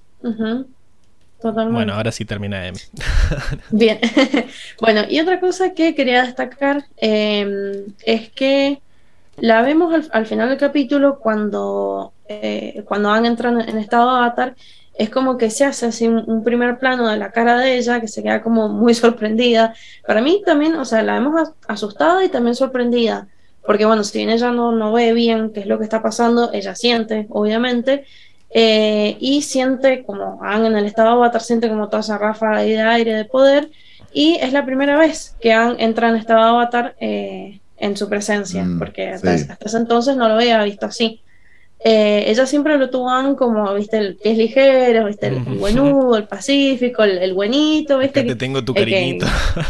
Claro, claro, viste que, que le podía joder, que le hacía chiste, que le agarraba el, el glider, nunca me acuerdo cómo se llama en El- español, el planeador, Sí, y, Planeador. Planeador. y que le sacaba las nueces, viste, eh, mucha jodita, mucha jodita, pero ah, ajá, Sí, acá eh, se, se le dio vuelta todo, o sea, acá por primera vez sintió el poder eh, de Aang eh, totalmente desencadenado. y un detalle Mm. que se pierde en el doblaje es que cuando Ang habla Sí. en estado avatar, Sí, era mi, era mi dato de color. Ay, demonios. Bueno, pero, pero yo creo que importa al nivel de Toff, porque Toff, como decís vos, no, es- no ve nada, solo siente el aire, qué sé yo, y de repente siente que cuando habla Ang, en realidad está hablando un monstruo así que habla, hola. Le pusiste un no, bozal. no, No no, digas. no, esa.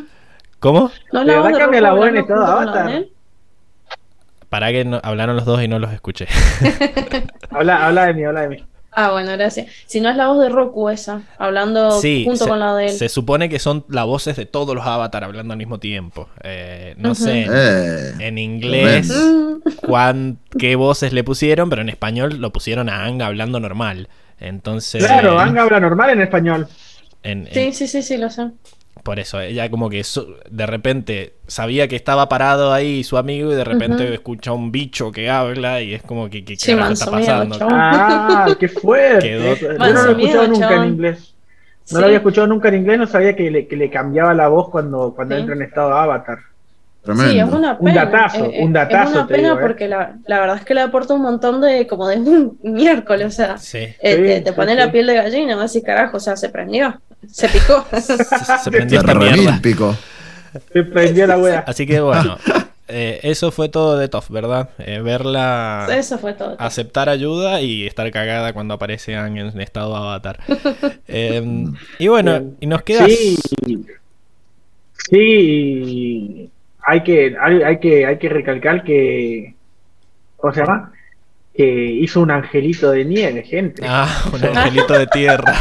Un angelito de tierra, de roca. eso es algo, eso es algo a recalcar porque imagínate la, la felicidad de, de tener tierra que se pudo hacer un angelito. Podría haber hecho cualquier cosa, pero hizo, hizo un angelito de tierra. Eso como la típica, hace mucho que no veo tierra literal. Acá cuando, acá que no nieva mucho en, en Argentina en general, eh, cuando ves nieve, los niños que hacen se ponen a jugar. Sí. se ponen a- es lo mismo que hizo. Los bueno, y los, y los adultos también, ¿no? Mi Y hermanito. los adultos Los niños también, y y, y fue, lo, fue lo que me llamó la atención de que vio tierra y como así, como quien ve la nieve después de un año capaz, ella se puso a jugar, ¿viste? Y allá Me- nieva me mucho, llamó digo. mucho, mucho la atención eso. Eh, Sí, pero. No haces angelito, pero- ya estás podrido. yo ya no, yo no hago angelito, ya no juego, pero. Pero los primeros meses sí, los Soy primeros niño meses veías nieve y era. Bueno, Claro, yo soy niño grande. el que sí está jugando todo el, todo el capítulo es Soka, ¿no? Porque dada su naturaleza curiosa, decide ir a, a tomarse el, jugo de cactus, ¿no? Y está todo el día flasheándola, básicamente. Está teniendo un viaje eh, en el cual, como dicen ustedes, se convierte en una carga directamente, porque no, no contribuye en nada. Decir que por lo menos le agarraba la mano al, al que tenía delante en la fila y no, se, no se iba corriendo. Pero bueno, nos ha, nos ha dado un montón de momentos graciosos para, para tener Por en- supuesto. para el final, esperemos. Eh, Para, el- para la sección. me da gracia que de vuelta, cuando ya se le estaba pasando un poco, va y come la, la miel del- de la colmena y dice, "No, sabe a pingüino. a- Podrido. pingüino podrido". Así que, pero lo que aprendemos en este, en este capítulo es que tiene una curiosidad innata, digamos, en curioso por Sí, sí. naturaleza y eso Qué le lleva huevonazo. a presen- Bueno, huevonazo. ¿Por qué, por qué lo dice tan brusco, no? O sea, ¿Por qué la agresión? pero, no- pero a ver, no aprendía con la primera, o sea, el chabón aprendía más. Bueno, convengamos que tiene mucha hambre también. Yo creo que haría ¿Qué lo mismo.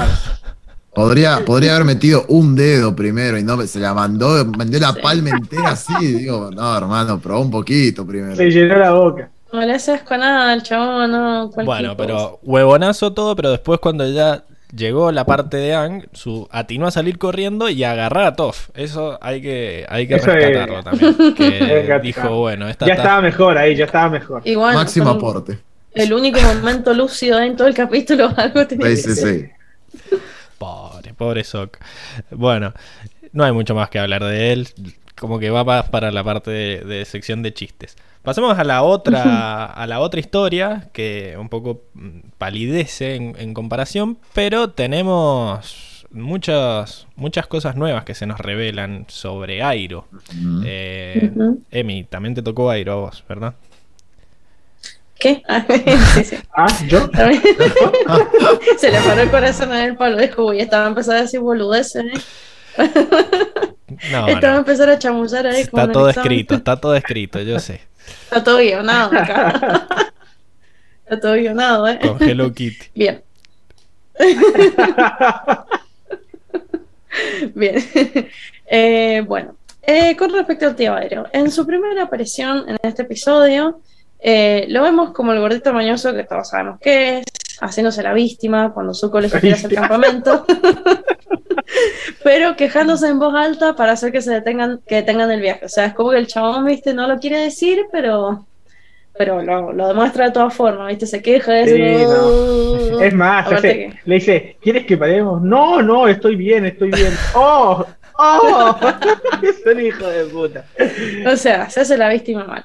Sí, sí. Eh, bueno, lo vemos como full eh, modo gordito, gordito mañoso, pero sin embargo, cuando aparecen los enemigos, no tarda ni un segundo en pasar del modo fofo al modo de lucha.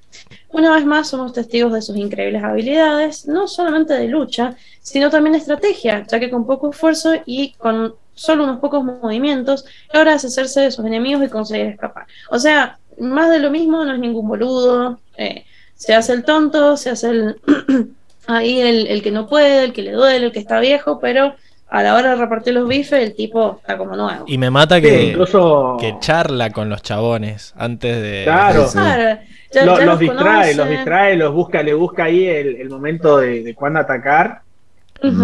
Y lo que veo es que no está, no está rencoroso de que lo, lo ataquen. Como que entiende que él sabe por qué vienen, porque tienen la. porque tienen la recompensa La sobre su recompensa. cabeza. Y después Mm. dice, ay, qué bueno encontrarse con amigos. no, no, no, no tenés amigos que no te quieran matar. y, y se queda pensando como. quieran matar, voy diciendo, oh. Qué Y ahí te lo- yo creo que ahí, yo creo que ahí es cuando se le ocurre, eh, después cuando ve al, al que está jugando Pai Yo dice, ah, un, un amigo que no me quiere matar. Ojo, Ahí, ahí, donde, donde se le, donde se le vino el comentario de Zuko. Me gusta esta versión de Airo guerrero, ¿no? Porque él entiende las consecuencias de la guerra y la mentalidad guerrera. Entonces es como que dice, Ah, mira, es el general Monke, ¿cómo andan? Tipo, como muy, muy de camaradería. Por eso, o sea, Sí. no lo veo rencoroso, Claro. no está enojado porque lo quieran venir a capturar. Entiende que lo, va- lo, lo tienen que hacer y él haría lo mismo, seguramente. Sí, Aparte, el tipo se tiene la mansa confianza, o sea, en ningún momento duda de, de sus capacidades, nunca piensa que no va a poder con ellos, a pesar de que sean, no sé, cuatro, no, no los conté, no sé, cuatro o cinco Cinco. contra ellos dos nada más, cinco contra ellos dos, es como el chabón está como re tranca, ¿viste? Ah, mira vos, me vinieron a casa, bueno, listo, chao, pum, váyanse a cagar. Eh, Pim, pam, pum. Lo, lo gracioso es que, es que lo conocen, porque el, el tipo, el, el comandante, no, no sé si es comandante, Coronel. Coroneles, el Sí. coronel, el, el líder, le dice, se, me sorprende, me sorprendo verlos, si, si te sorprendemos es porque el, No nos ¿cómo digo? el dragón del, el dragón del occidente, el dragón del oriente, no sé cómo le llama. De Occidente. El dragón, el dragón del oeste eh, está, está viejo, digamos, porque ya está chanchado si lo, si lo tomaron por Se ríe, ¿viste? Es como- Exacto. O sea, lo- incluso lo- lo- los cinco lo, lo conocen y, saben de lo que es capaz. Y por eso dice, sí, si te achanchaste porque, o sea, si, no, si te sorprende Uy. que estemos acá es porque ya estás oxidado, ¿viste? Entonces, incluso lo toman con, con mucho cuidado y aún así eh, se zafa de una, con una habilidad y una facilidad impresionante. Sí. Me hace acordar un poco a cuando se liberaron de, de esos maestros tierra. Me quedé esa frase de, Claro. de aire increíble que le decían. Claramente los superamos, le decía el maestro tierra. Dice, pero nosotros somos superiores. Ah, increíble. Sí, Tal lo cual. tiene re ¿Qué es más? que incluso en ese episodio los maestros tierra también lo conocían y también me acuerdo ahora cuando lo atrapan Sí, bueno. que dicen que es el dragón del oeste. Pero él no los conocía Claro. a ellos. O sea, como que él tiene Claro. la leyenda armada, pero estos como que habían Exacto. tenido su Ya lo- ya lo conocían, en la era- guerra. Aparte tomaban ¿no? té, tomaban té juntos, Lo cual- porque dice Can- que, que cantaban. a uno le gustaba el té de jazmín, tenían un grupo de canto, ¿viste? Los cuales no deja ver que, era otra- que estos rinocerontes rudos son como más, más oficiales de lo que creíamos nosotros. Como que hasta ahora habíamos visto que eran paramilitares más que nada y ahora nos dicen que es un coronel y que Airo los conoce a todos. Entonces como que bueno, deben, deben ser como... Su trabajo es como hacer... un grupo elite, capaz. el- no, Claro. no sé, No, para no, mí para igual mí. sí, sigue si- para mí sigue siendo un grupo paramilitar, pero tiene un nombre. No, pero tiene un cargo el chabón. Es coronel, Claro. digamos. Lo que O pasa sea, es que deben es ser, un- ser es como, mini- como escuadrones, como el escuadrón. El nombre. Se llama coronel. Onda, Es como que Onda- vos te llames Coronel Pablo, el que dirige el Claro. podcast. ¿eh? No, no, bueno. Pobre. ¿no? Yo, no, Aunque yo, sea él, volviendo, es del volviendo a la seriedad. Claro, volviendo a la seriedad, yo creo que deben ser estos ¿Cómo tipos de escuadrón seriedad? sombra que, que hay en, lo- en, lo- en el ejército estadounidense, que son, son escuadrones chiquitos y que tienen misiones aparte del Mm. ejército, ejército conformado. Sí, para mí yo creo sí, que debe ser como, yo debe ser como eso. Para mí, claro, o sea, como que hacen el trabajo sucio que no está oficialmente aceptado por el ejército. O sea, es como Es- que exacto, exacto. lo hacen ellos, cuestión de sacarse la culpa de, de- de que la nación del fuego ordenó tal cosa. O sea, ya- un grupo paramilitar. bueno, sí, pero, pero el chabón Pero oficial. es militar. oficial, pero no oficial. Pero ya basta. Eh, Está mal, pero no está sí. mal. Seguí, seguí. Deja- sacanos sí, de acá. sigo, sigo. ok. Eh, bueno, también en este capítulo. Lo Ay, pediste me la semana encanta. pasada. me fascina. Me fascina, me, me fascina porque me, me siento escuchada en el podcast. Sí, Con el. Eh, me siento escuchada. Bien, bueno, a como decía, eh, Se va a también tentar cada vez que lo ponga, me parece. Sí, no, no está cumpliendo su objetivo que era que hablara. Sí, no, no. Claro, se No, no, pero, pero, pero yo estaba, yo iba hasta que me interrumpió el Diego. Cállate, Diego. Te voy a silenciar. No. Bueno, como decía, también vemos al tío Airo confiado ofendió. e independiente. Puta madre, Diego, tenés que hacer una escena. La víctima. Esa es la víctima, víctima. Bueno, vemos al tío Airo confiado e independiente. Si bien toda su vida perteneció a la realeza, eh, ha sabido hacer contacto en un montón de lugares, por lo que vemos, porque lo conocen de todos lados. Eh, y sabe valerse por sí mismo. Esto no solo lo digo porque lo conozcan a él, eh, como la amenaza que es, como el, dragón de, del oeste, sino porque el tipo también, eh, a pesar de que tiene un montón de enemigos, también tiene un montón de conocidos, como vemos en el caso de este señor, de la sociedad, eh, esta sociedad súper secreta, de la cual creo que no sabíamos hasta ahora, sabemos que el tío jugaba no. y que tenía como su, su pieza de loto, que, que, es la que perdió, ¿se acuerdan? Uh -huh. Bueno, perdió entre comillas porque al final la encontró en la manga, ahora sabemos por qué era tan importante. Uh -huh. eh, entonces el tipo se ha hecho enemigos por todos lados, pero también eh, se ha hecho conocido, se ha hecho contactos, o sea, no ha estado perdiendo tiempo básicamente. Si bien ha estado todo el tiempo resguardado y respaldado por el, el ejército, por la realeza, el trono, Piquepan, eh, también ha hecho como sus, sus contactos ahí por, por afuera de, de lo que era la Nación del Fuego y por afuera de lo que era todo el entorno de la realeza. Sí. Es un tipo muy astuto, eh, y siempre se las rebusca para salir de las situaciones difíciles.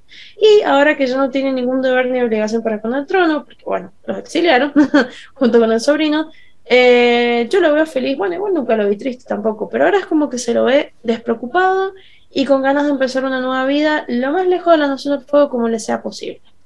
Claro, que vemos en el capítulo que esta sociedad secreta de la que él tiene un alto rango, dijeron. Como que el, -huh. el, el, chabón este no lo conocía, el viejo, porque le, le, empieza a pedir todas estas frases clave que seguro van derecho a la sección de frases, pero eh, como que ahí él se da cuenta de, del rango alto que tiene y por eso lo empiezan a tratar tan bien. Como que el chabón nunca había estado ante alguien de tan alto rango. Y uh -huh. la solución que encuentra es irse a vivir a Basin C, que es el único lugar uh -huh. seguro, digamos, de, de, la Nación del Fuego. Y el chabón está chocho con esa idea. O sea, dice, listo, vamos a, a hacer una nueva vida acá. Así. Totalmente.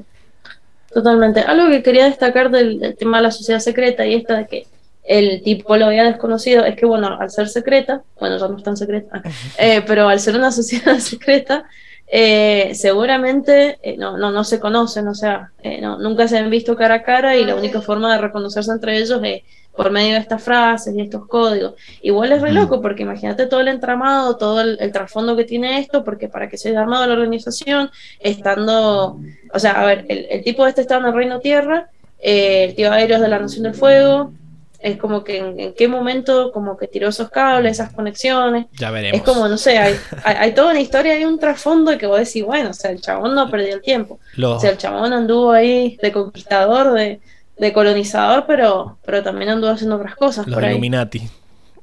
¿Eh? son los Illuminati. tan, tan, son los que tejen todo. Eh, y bueno, eso sería lo de Airo. También quería ver si ibas a recalcar que le tocó las partes al, al rinoceronte. Vos que lo tenés ahí como viejo verde siempre. le tocó el culo al rinoceronte para que arrancara. Yo dije, la Emi seguro bueno, va, va, a decir esto. No, la otra pero vez... pasa? Si fue una palmadita nomás. el una, una palmadita que fue consensuada. Que, que, le gustó, claro. Sí, le gustó. Sí, zarpada palmada, zarpada palmada fue. No, bueno, pero fue un cachetoncito así como para que se fuera cagando y listo. O sea, tampoco mm. es que. Bueno, está bien. Como que sos doble vara, como cuando querés le das con un palo y cuando querés, no, todo, todo, todo, todo bien. Si le gustó, poco más dijiste. No, no. nunca dije eso. No, no, nunca dije eso. Así que, bueno. Después nos queda Zuko, que básicamente lo único que hace es estar perdidísimo todo el capítulo, no entender qué carajo pasa, porque lo dejan afuera de todo porque no es miembro. Eh, así que no hay mucho para hablar de Zuko. Eh.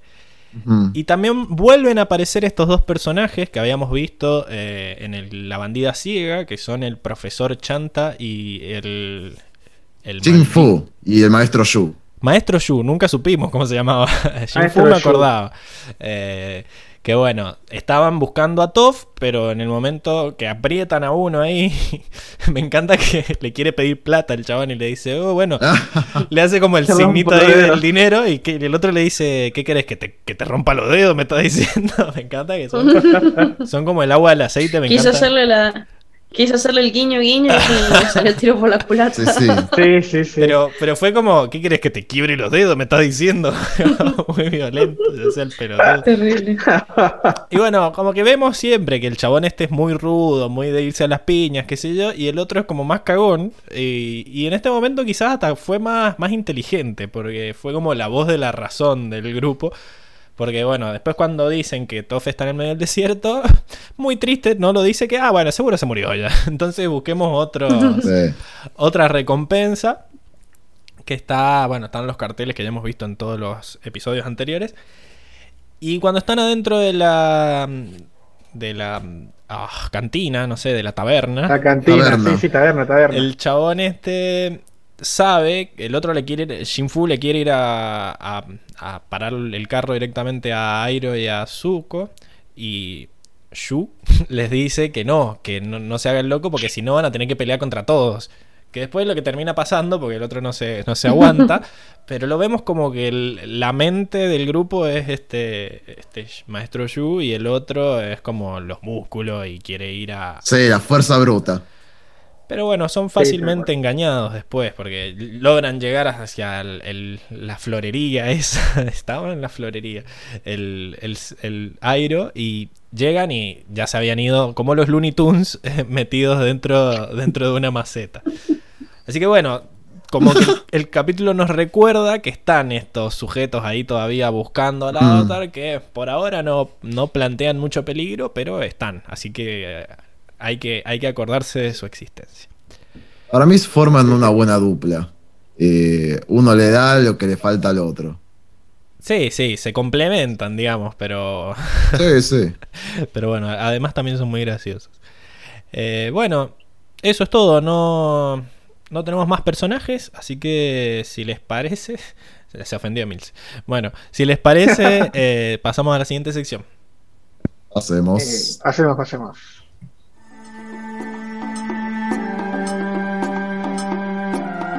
hacemos. Bien,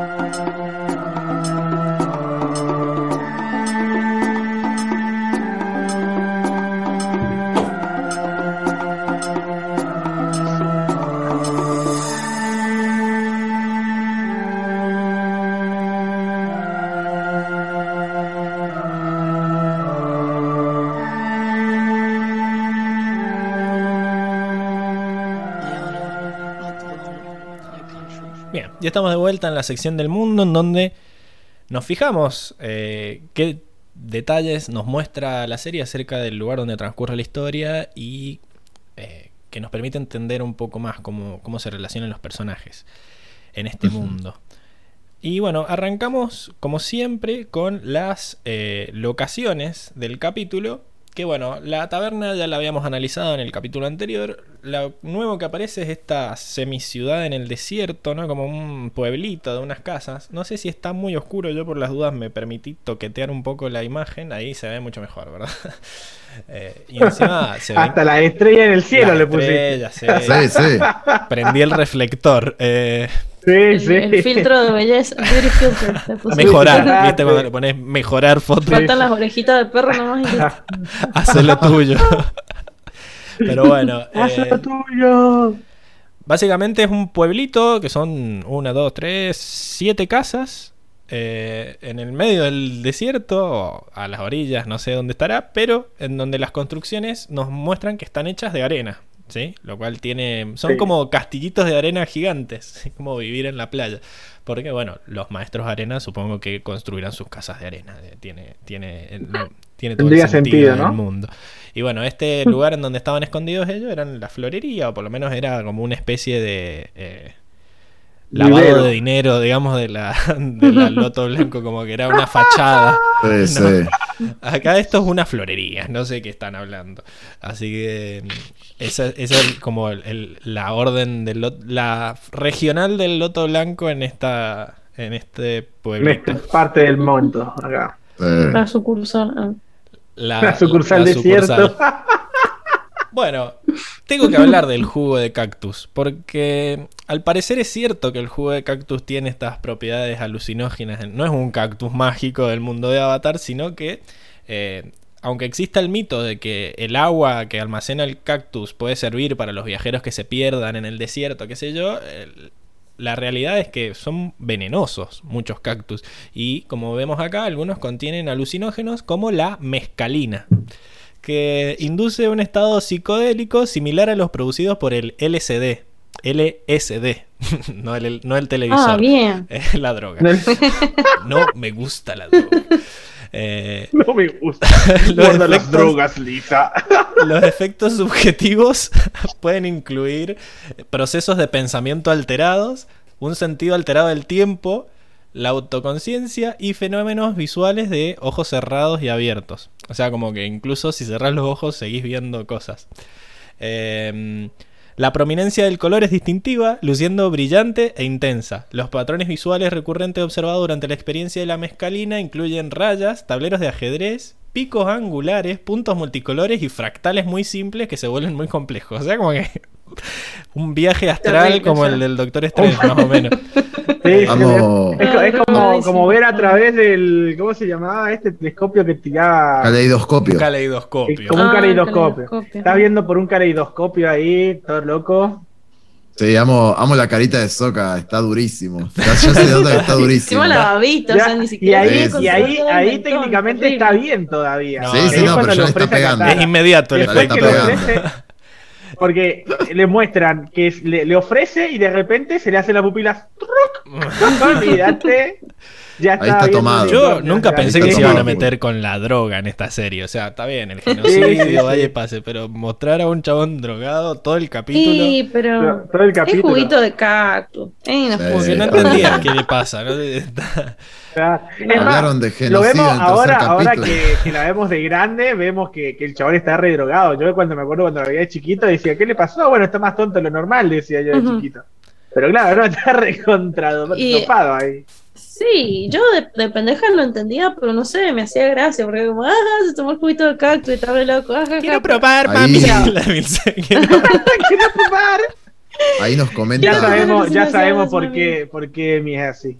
Ah. comenta por el chat, Sí, nos comenta por el chat basura. Francisca Álvarez Ríos, dice, la gente que viaja al desierto de Atacama suele ir a consumir un cactus que se llama San Pedro y sus efectos son parecidos al LSD. claro, bueno, porque Ah, claro, por ese esto, mismo, debe ser ese mismo tipo de, de cactus. mescalina.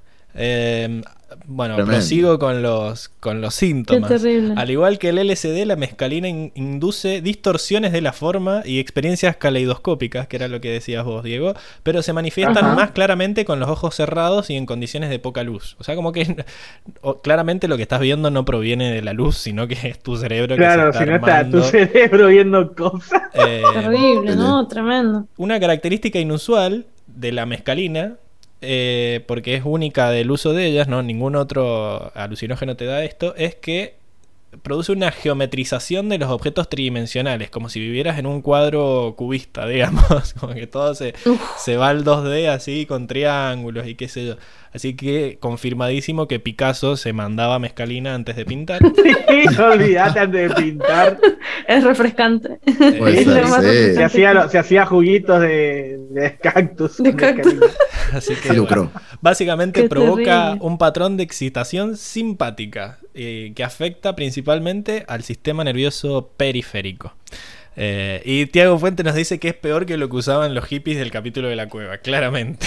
Los- Sí, totalmente. claramente que es Ahí, peor. ahí los hippies parecen inocentes, ahí, pobre Claro. Unos bebés de pecho, los Capaz. hippies al lado de Soca. Sí. Sí, O capaz, capaz los hippies quedaron así de tanto jugo de Ah, no es que se. No es, Pues, Claro, no es que se da, Que ya quedó. Fue el efecto quedó. colateral permanente. Olvídate. Qué raro que no le pongan a las bebidas de la taberna esto, por lo menos no se enteran. Claro, En pequeñas dosis. sí. Harían buen negocio. ¿eh? Y, pero son todos bandidos, eso termina mal. Se termina Ah. el pueblo. Uy, te- es verdad, termina todo. terminaron peleando sin efecto de mescalina. Termina peleando el, el- el dueño que es barman y todo con las espadas. Necesitas más patobas, claro. Claro. Más patado que nunca. Bueno, eh, después ya habíamos hablado de que cuando Ang se enoja y larga este, esta, digamos, como exabrupto de aire, forma una nube de hongo que al parecer es algo normal, una nube de hongo, no se forma solo con, con las explosiones nucleares. Eh, Ah, mira. Básicamente se asocian normalmente con las explosiones nucleares, pero las erupciones volcánicas y la colisión de pequeños por- cuerpos celestes como meteoritos o cometas pueden producir nubes de hongos naturales. Eh, tiene una explicación física de por qué pasa esto, porque se forman como resultado de la aparición de una gran masa de gases de baja densidad cerca del suelo, creando una inestabilidad de Rayleigh-Taylor. Esos son, son los dos tipos que lo descubrieron. Eh, Seguramente. Básicamente, la masa de gases se eleva rápidamente eh, porque es menos denso que el aire que lo rodea. Entonces, como que todos los escombros y el- los gases que produce la explosión tienden a, a subir, generando este vórtice, esta columna de humo que vemos que es el, el tallito del, del hongo, ¿no? Y cuando Mm. llega a, un- a una parte de la atmósfera que el aire es más denso que, el- o sea, menos denso que, la- que el- los gases que larga la explosión, ahí es cuando se, se empieza a liberar. Entonces es como que sube, sube, sube hasta que encuentra una capa de aire menos densa de donde se puede como eh, establecer ahí. Y por eso es que ah, cuando Claro. están en la parte de arriba se arma como la cabeza del hongo, ¿no? Así que mm, son cualquier explosión lo suficientemente fuerte como para crear estos gases va a provocar una nube de hongo. Así que Ang eh, Mira. tiene sentido que Ya sabemos que estaba muy enojado. Estaba muy enojado. Sí, sí, sí. Ujú. Igualó un meteorito, básicamente.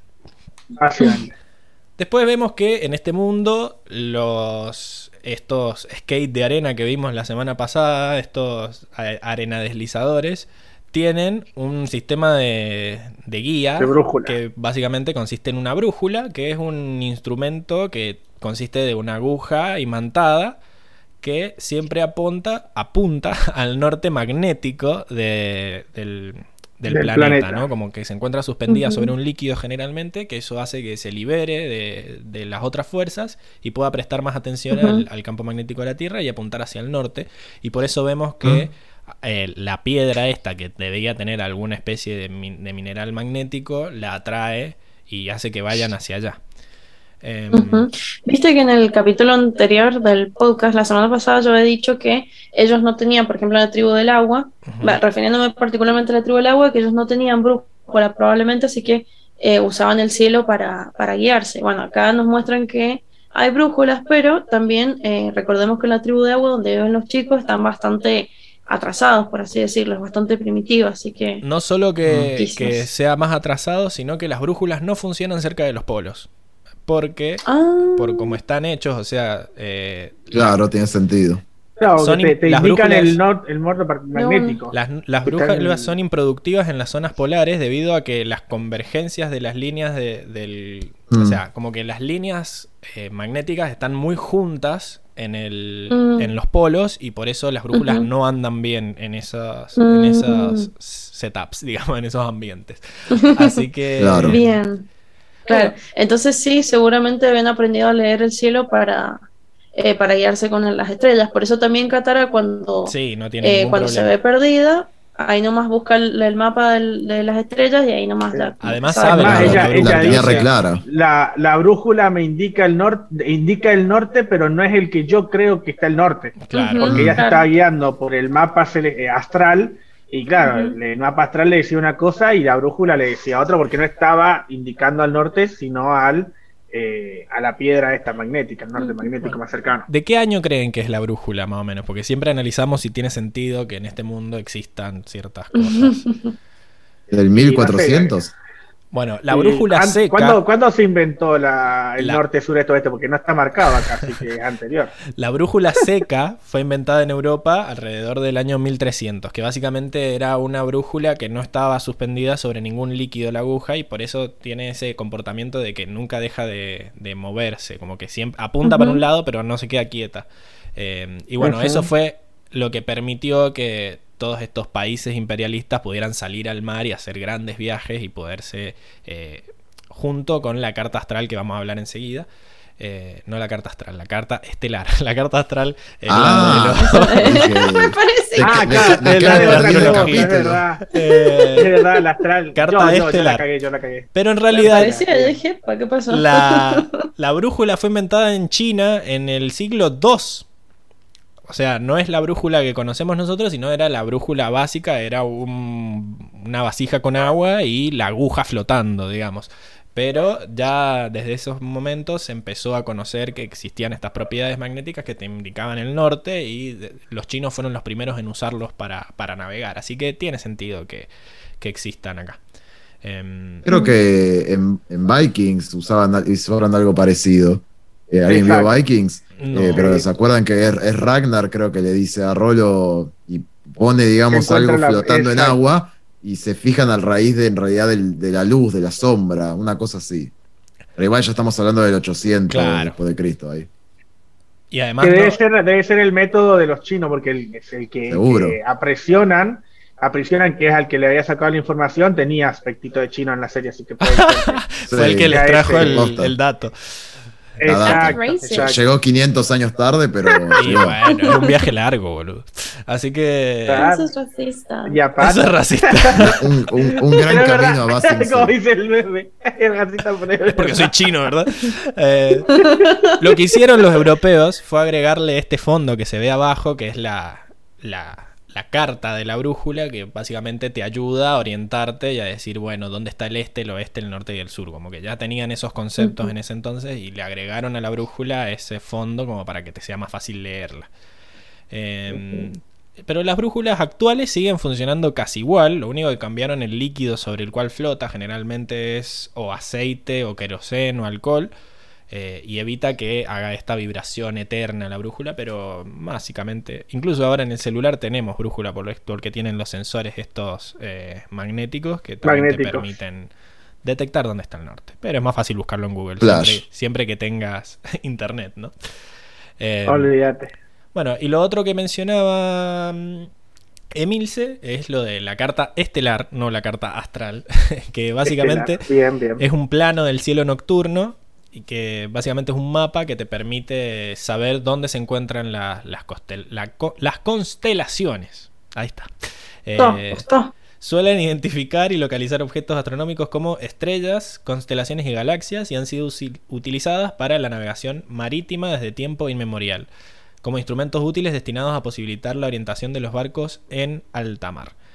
De vuelta, el primero que encontraron fue un- una carta estelar china que las encontraron en unas cuevas y que son estos rollos que vemos acá, que son muy simples, son también puntitos, no sé si alcanzan a ver o si le tengo que hacer zoom, pero básicamente son las, las formas que, que toman las, las estrellas dibujadas así como muy... eh, Al voleo. muy al voleo cuál está cerca de cuál y, y eso. Este es un rollo que encontraron que mide 2 metros 10 de longitud y 24 centímetros de ancho y muestra el cielo que se comprende entre los paralelos 40 norte y 40 sur, o sea, toda la franja ecuatorial central del planeta. Así que bastante bien. Este mm, mapa data del 705 o 710, o sea que eh, de vuelta coincide con... eh, tiene se- uy ahí está tiene sentido que, que siga que exista algo así en el mundo de Avatar no y después tenemos ya las eh, europeas. Los primeros mapas estelares europeos fueron estos que ya se ponían más místicos y te empezaban a dibujar los, los objetos que representaban las constelaciones que yo nunca pude encontrarle forma. O sea, me mata que te dibujan, qué sé yo, un león acá, todo bonito, y vos ves los puntos que lo forman y son tres puntos en la cabeza, cinco puntos en el cuerpo. O sea, obviamente estaban eh, tomando jugo de cactus los chabones que le pusieron nombre a las constelaciones, porque no puede ser que lo vean. Había que ponerle onda. Había que, claro. No, no podías ponerle la la rayita grande, la rayita con una rayita al costado, claro, como que le ponían nombres que fueran, pero bueno, im- imposible verlos, la verdad. Y bueno, después tenemos toda la toda esta parte de la- las logias secretas. Que bueno, me gustaba que esté, esta esté relacionada con el Pai Show, porque el chabón estaba sentado en la mesita esperando a que alguien se le acercara y le dijera las palabras mágicas eh, que las anoté. Y porque el chabón saca la flor del loto blanco, que es, el, es esta que viene acá, es el símbolo y era la ficha que se le había perdido en el capítulo anterior, como decía Milce. Y el chabón le dice, muy pocos se adhieren al juego original. Y el otro le contesta, los que lo hacen solo pueden encontrar a un amigo. Eh, como que pasó la primera fase, digamos. Y después se ponen a jugar y hacen. Empiezan a poner fichas así, parece que están jugando rápido, pero en realidad están armando el- la segunda parte de la contraseña, que es hacer la- el dibujo de la flor en todo el tablero. Y bueno, el chabón ya le- lo acepta y le dice, la flor del loto se abre para quienes conocen sus secretos. Eh, así que, ¿a qué les hace acordar esto en la vida real? No sé si existirá una orden del loto blanco en nuestro mundo. Probablemente haya algo así, pero es como todo, como dijimos, un sistema de códigos. Bueno, pero nada, se, crea- se- se escucha, se- se- siempre se ha escuchado de los templarios. Los templarios Masones. o los masones, No, claro. la- Yo creo que están... Los masones también. están como para mí haciéndole una referencia a eso, que son estas sociedades que en su momento fueron secretas y ahora ya no lo son tanto, incluso los masones ahora dicen que es una sociedad discreta, no secretas, porque siguen, siguen haciendo cosas a escondidas, pero ya por lo menos se dan a la luz y la gente sabe que existen. Básicamente los masones eran eh, venían descendían de los que eran los albañiles o los constructores de los antiguos imperios, que eran los que tenían la data de cómo construir estas catedrales gigantes y, y todos esos eh, edificios eh, del año ñapo que vemos ahora en Europa. Eh, y ellos eran básicamente la sociedad que mantenía los secretos de cómo construir esas, esas, esos edificios. Y a medida que vos ibas metiéndote e ibas superando ciertos rangos, era como que te daban cada vez más data de cómo construir. Eran como los ingenieros civiles, pero misticizados, digamos, estaban, eh, armaban su, su propio colegio. eh, Tenían un gremio ahí. claro. Pero como que estaban estaban muy en contra de todo lo que era la religión y, y de, trataban de darle al mundo cierta perspectiva científica y no les gustaba mucho esto de que eh, la religión se encargara de, de censurar y matar a todos los que opinaran lo contrario a, a sus creencias, así que es como que era un lugar donde estos chabones podían eh, estar mm, entre ellos y saber que iban a hablar desde el punto de vista de la ciencia y que se iban a juntar a como a dejar de lado las fronteras y saber que todos están como aliados en lo mismo. El tema es que al, al ser tan secretistas, digamos, o a ser tan de no contar qué pasaba, la gente habían rumores de que se hacían rituales satánicos y qué sé yo qué cosa, pero hasta qué punto no sé si era la iglesia tratando de desprestigiarlos, digamos. Eh, yo creo que un poco a esto hace guiño la, la serie, La serie. porque vamos a ver más adelante que en realidad la Orden del Otro Blanco como que tiene estos ideales de amistad y de paz y de qué sé yo. Entonces, no quiero spoilear mucho, pero creo que, que es una referencia clara a los masones para empezar. Em, bueno, acá esto, lo que ya dije antes, que para mí era la fachada de esta florería acá, era la, la logia, era la sucursal de la, de la logia. Sí, sí. Y bueno, acá de vuelta tenemos los carteles, que ya los hemos dicho en podcast anteriores, no lo vamos a volver a repetir, pero eh, seguramente más después les ponga el link allá arriba a los videos en donde analizamos los, los carteles esto de Se Busca. Básicamente el de Ang apareció en el de mm, El Espíritu Azul. Eh, el del espíritu azul, el de Jong Jong y el de Chen aparecieron en el capítulo del desertor y el de Airo y Zuko es más nuevo y aparecieron en el del estado de Avatar. Vayan a ver esos podcasts y si no, vayan a ver el video de, cortito en el que hablamos de todos estos carteles. Le vamos a poner el link, no se hagan drama. no se preocupen. Esto de que habíamos dicho de que le personifican más a los a los maestros arena al dejar que uno, aunque sea, se saque la venda y podamos ver de qué test son. Son como más así, más bien morochitos, están bronceados por estar en la en, en el desierto tanto tiempo. Y, y bueno, este tenía un problema también de, de alopecia. se le estaba cayendo un poco por usar tanto sombrero el pelo. Y bueno, y me llamó también la atención que tienen carritos con ruedas, o sea, como que... Y las macetas, y esto, para mí toda esta escena fue muy Looney Tunes, no sé, no me la terminé de creer Sí. mucho. o sea, se veían re Aparte fue como sacarse el, gorrito Sí, así, sí. se miran y pum, de nuevo, o sea, es como... Sí, sí, fue muy Looney Sí, Tunes. la, Fue muy gracioso. porque ese, por encima solo salen para mostrarnos, para que terminemos de entender que era medio obvio que estaban en Sí, las sí. macetas esas, pero no tiene ningún sentido que salgan a fijarse a ver si, si ya están lejos. Si ¿no? ya salieron o no. Es solo para que entendamos que, que sí, que están allá adentro. Y me llamó mucho la atención que la forma de derribar la puerta en el Reino Tierra no es derribar la puerta, como hacen los policías, sino Romper que la pared. romper la pared que, que la rodea, lo cual tiene, huevo. tiene mucho sentido. Y acá el detallito de que esta sala era la sala de reuniones, ¿no? Donde se habían, donde habían estado Airo y, y el otro viejo. Y vemos que hay un loto blanco en el piso y que toda la, la sala tiene como. Eh, está adornada al respecto. Está adornada como con, con la caracterización del loto blanco. Sí, como si fuera una ficha gigante de Paisho. Exacto. No podría haberlo dicho mejor. Y dejé este frame porque se me hizo bonito. que básicamente es un el desierto anocheciendo y se ve apenas, no sé si está anocheciendo o amaneciendo, se ve apenas el sol y hay un árbol seco y yo en mi mente tengo esto asociado a alguna pintura o algo así. y No sé si a Sí, ustedes les pasa lo mismo. No sé Al- si- Sí. al- a la de No, no es la que los- está ¿cómo el reloj dice? este que está como Claro, el, medio rel- los así, de, los reloj eh, derretidos. Sí, sí, Sí. esa no sé si es de Dalí. ¿De Dalí No, creo que es es, esa la de Dalí. ¿De. Dalí? Sí. ¿No? Bueno, iba a mandarme un pedo. Pero sí, que está el reloj derretido. Pero no sé si es una referencia a esa porque busqué la imagen, no sé por qué no está. Pero. eh, y está del otro lado. Pero me hizo acordar como que esa imagen ya la había visto. Como viste que en Los Simpsons meten frames que son.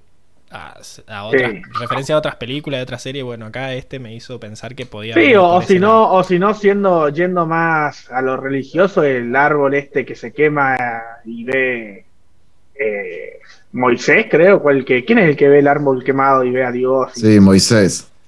Bueno, capaz que es a eso porque es un, eh, también es un árbol en el desierto, entonces bueno, Claro, y está muchas, seco, muchas parece. posibilidades. Bueno, sí, podemos Claro. flashearla acá. o- eh, eh, tardó en aparecer la, la, la de no tengo pruebas, pero tampoco. Pero tampoco La, la- la de Acá Dios no creo estar. porque no era un árbol, era un tipo de arbusto específico que no me acuerdo Una ahora el zarza, nombre. algo así era. Ah, es una Sí, zarza, algo así. ardiente, ajá. Se catequesis Ahí va. de los robos.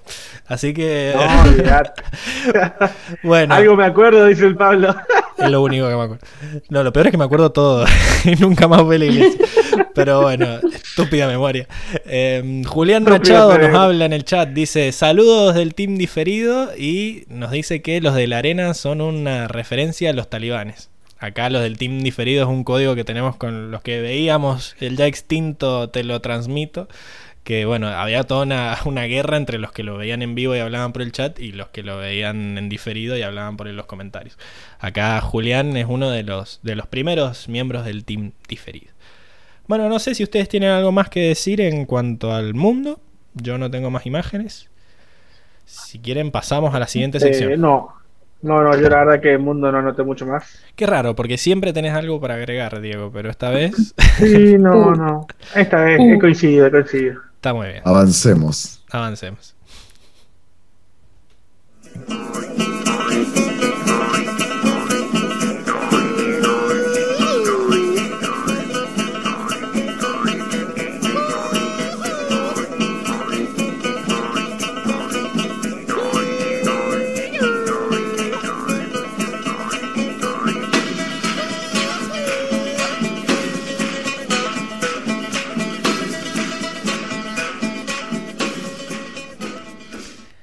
Bien, estamos en la sección de animales donde tratamos de adivinar qué carajo son estas cosas que dibujan los animadores en los episodios, que también deben tomar jugo de cactus antes de ponerse a diseñarlos. Y bueno, hay uno fácil, que es obvio, que ya hemos hablado incluso, y hay otro más difícil que no sé si lo vieron. Así que vamos a arrancar por el fácil. ¿Cuál es el, el animal que ustedes piensan que apareció? Y el, el, el, el- ¿cómo se llama? El buitre avispa. Los buitres avispa. Y vos ya tirás avispa. que es buitre Ah. avispa. ¿Estás Sí, convencido? Sí, huevo, dice, está bien.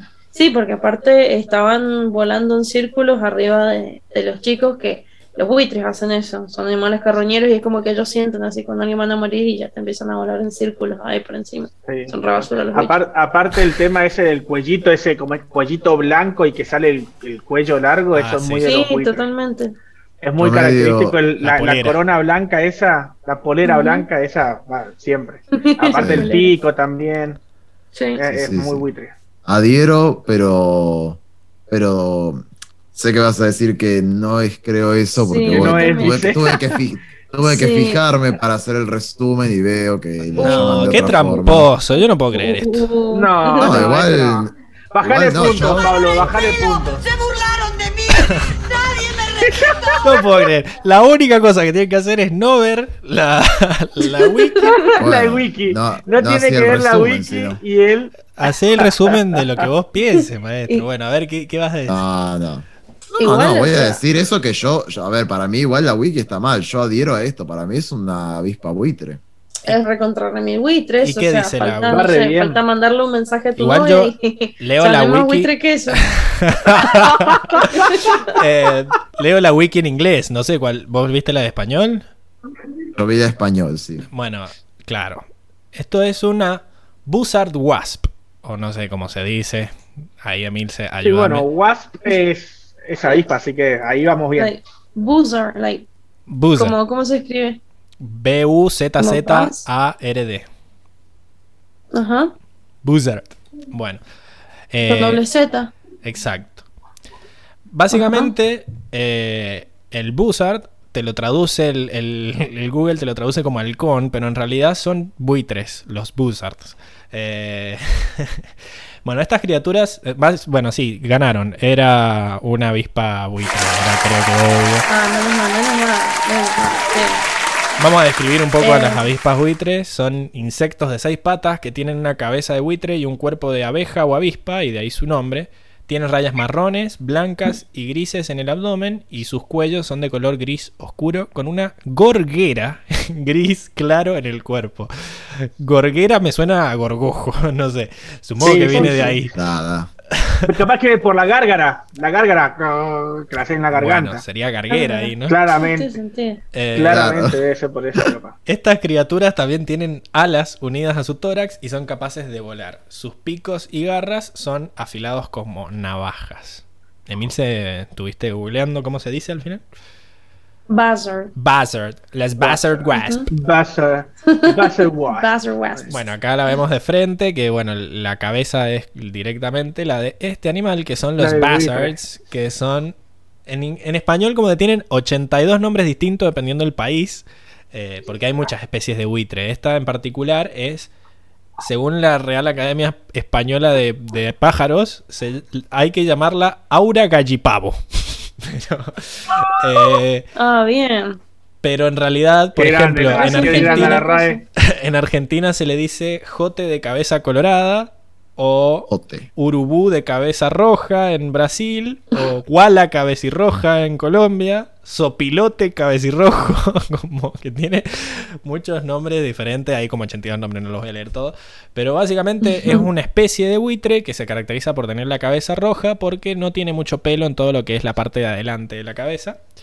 Eh, y se alimenta casi exclusivamente de carroña, como sabemos que hacen todos los buitres. Eh, lo bueno es que no sabía yo es que localizan los cadáveres con su aguda visión y su sentido del olfato, volando a una altura suficientemente baja para detectar los gases producidos por los inicios del proceso de descomposición. O sea, como que si parece un buitre es porque te estás descomponiendo. ya. o sea, estás en ese, en ese Está nivel. ahí. Em, Ya, ya está, ya pasaste al otro lado y llevas un rato largo en el otro lado. Exacto. También algo que son muy pajeros estos buitres porque no aletean para volar. Es como que les cuesta mucho arrancar Planean. a volar y una vez que están en alto van planeando y por eso es que vuelan en círculos ahí porque a- a- utilizan las, Mm. eh, las corrientes térmicas para mantenerse volando. No, no les pinta eso de aletear. Eso, eso es para los idiotas. Eh, pero más allá de que sea una mezcla entre los buitres y, y las avispas, en la vida real tenemos abejas buitre nosotros. Que no parecen, son, se ven como abejas normales. ¿Pero por qué se llaman buitres? Porque son abejas que hacen miel de carne podrida. Lo cual puede ser una referencia directa porque Explica. Soca cuando se comió la miel dijo que Exacto, dijo. te parecía Mm, pingüino ah. podrido. Las abejas las abejas buitre, buitre, al igual que los gusanos, suelen entrar en los cadáveres a través de los ojos. Qué hermosa imagen que estoy planteando. Y luego in- hurgarán en el interior recolectando la carne adecuada a sus necesidades. Esta abeja saliva sobre la carne podrida y luego la consume, almacenando la carne en su compartimento estomacal especial. Espero que nadie esté cenando en este momento. Eh, Cuando regresa a la colmena, esta carne es regurgitada y procesada por una abeja obrera. pobre, pobre los obreros. No tienen sindicato tampoco. Que descompone la carne en una sustancia comestible parecida a la miel. No sé qué tan parecida. Ay, Dios. Luego, la, la, su- la- la pegajosidad, seguro. luego esta sustancia se lo coloca en recipientes en forma de olla dentro de la colmena hasta que es momento de alimentar a las abejas bebés. Así que. Existen las abejas buitre, seguramente ya se va a empezar. Las descubrieron en 1998, o sea que todavía las están estudiando. Eh, y bueno, ya aparecerán seguro la miel de carne podrida en, en todas las góndolas. Eh, Olvídate. Próximamente en todos los supermercados. Ricolino, ricolino, ricolino. bueno, y había Para otro, animal, que no. había otro animal que no sé si lo, si lo alcanzaron a ver. Pasó muy rápido Mm. también y estaba muy oscuro. No, oscuro. Mm. no, yo no vi otro. El, los rinocerontes, pero los rinocerontes ya, ya No, los ya conocemos. lo el rinoceronte conocemos, no vale. eso. No. Bueno, ¿lo ven ahí? Porque también tengo la versión con el filtro de Instagram. Con el filtro. Ah, el alacrán. Hay un alacrán Ole. o un Ah, escorpión cierto. en El el medio del desierto. Ah, Ah, mira. Pero, eh, según la wiki, es un escorpión normal, ni siquiera tiene una entrada. Pero para mí, ese lomo rosado tiene que significar algo. Para mí no, no creo que tenga un suéter el escorpión.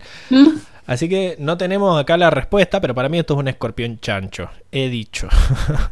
Yo lo veo re No tengo no pruebas, sé. pero tampoco dudas. Y- Otro más pero lo que pasa es que tiene como. No, generalmente los escorpiones son todos del mismo color, no tienen como el lomo de un color y el otro. A menos que haya sido un error de la animación de ponerlo rosado. Pero parece como si tuviera como un puerquito, como el Sí, puerquito de Winnie Pooh. Es más, porque. O, o un camarón. Parece un camarón. ¿Viste que el camarón tiene rayitas? Si querés, llamalo eh, alacrán salmón. Me gusta así. Alacrán, Oh, me gusta. camarón. Ah, está bueno. Alacrán, alacrán salmón me gusta, ¿eh? Me gusta lindo, alacrán che. salmón ahí. Lo bautizo así. Ahí. Bueno. Va- lindo. ve- vaya en paz, hijo mío. Bueno, ya mamita, está sos muy voltera. Bueno, entonces terminó, Ese, ese. terminó esta sección, eran todos los animales que habían, así que pasamos a la siguiente, ¿les parece? Vamos, vamos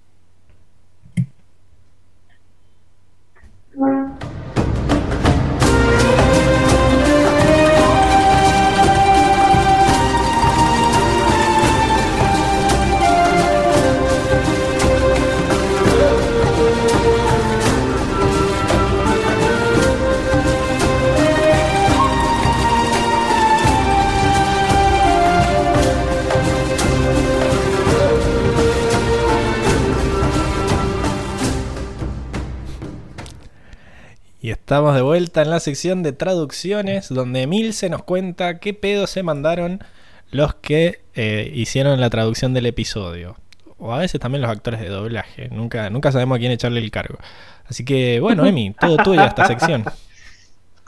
Bueno, la verdad, em, esta sección en este capítulo ha sido muy decepcionante este capítulo porque la verdad es que hicieron las cosas bien. hicieron las cosas bien, así que bueno, sí. Qué raro, ¿eh? Qué raro que andes Pésimo. tirándole. Sí, pés- pésimo trabajo, la verdad, porque bueno, me quitan el mío. Claro. que se el suyo, me quitan el mío. Ah, me, me dejan mal parada a mí, pero bueno, ¿qué, qué le vamos a hacer? Podríamos haber sacado la gente, o sea, sección también, pero no querés perder protagonismo. ¿Qué? ¿Sacar la sección? ¿De? ¿Eso es una opción? ¿Desde cuándo? ¿Desde cuándo es una opción, Pablo? No, no, no me falta el respeto, por favor. Bueno, bueno. Que ya, ya, ya es suficiente, ne- es ya demasiado, ¿cómo se llama? Bueno, vamos a jugar. Eh, hate recibo. eh, Basura que. Bueno, bueno, sí. Lo voy a tener ahí Eh, cortito. Calentito, calentito, calentito. Voy a tener ahí el dedito ahí Sí, encima de la, de la Si ves que miro para abajo, no te estoy mirando, así que vale. estoy mirando mis notas. Bueno, vamos a jugar. Eh, bueno, la número uno. la número uno. Eh, en realidad, esto no. A ver, no es un fail, pero no sé. eh, creo que vale la pena mencionar porque lo, lo- lo hace un poco más, más gracioso, qué sé yo. Eh, esta es el agua del pantano. ¿Quién dijo eso? Soca. Choc. Ah, muy bien, muy bien, estaban atentos. Bueno, No, eh, Moroto. Qué bien nosotros. fin, fin de la sección. Ah, no, mentira. Eso era todo, chicos. No, no bueno, eh, eso lo dice Soka cuando eh, Katara le da a tomar el agua y bueno, está asqueroso el agua. En realidad, lo que dice en la versión original en inglés es: eh, usaste, eh, este es el agua que usaste con, con el tipo del pantano. Eh, no, este es el agua del pantano.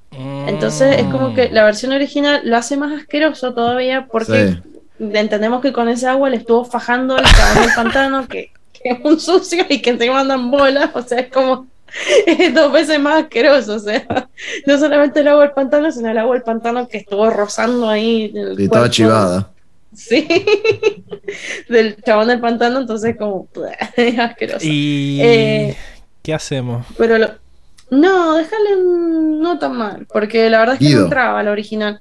O sea, igual eh, eh, el sentido está, se, entiende. entiende. no es tan gracioso, pero bueno, no queda así como una incoherencia. Así que está bien. Está mal.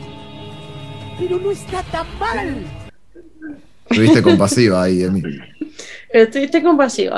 Sí, sí, Bueno, eh, viste como que el, el mood de- del podcast de hoy es empatía, ¿viste? Empatía. no se puede juzgar a nadie, no se puede bardear. claro. Comprensión, claro. Estuve Oye, callado todo el tiempo porque no se podía bardear a los personajes.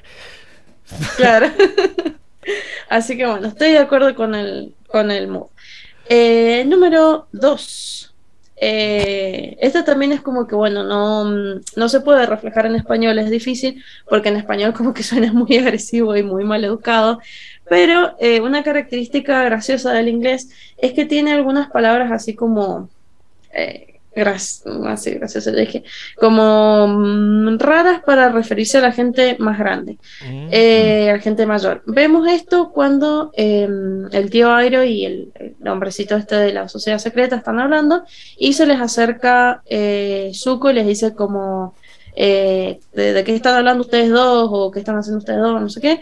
Eh, la versión original en realidad le dice ¿de qué hablan saco de pedos? Sacos de pedos. La palabra es gasdax. ¡Pará! ¡Qué violento! ¡Qué agresivo!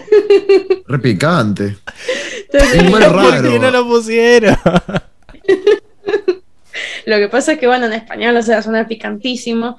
Eh, en inglés no es que suene normal, no es que a la gente mayor normalmente se le anda diciendo saco de pedo, pero ¿Y por qué se lo llamaría así? ¡Re picante, Porque- chabón.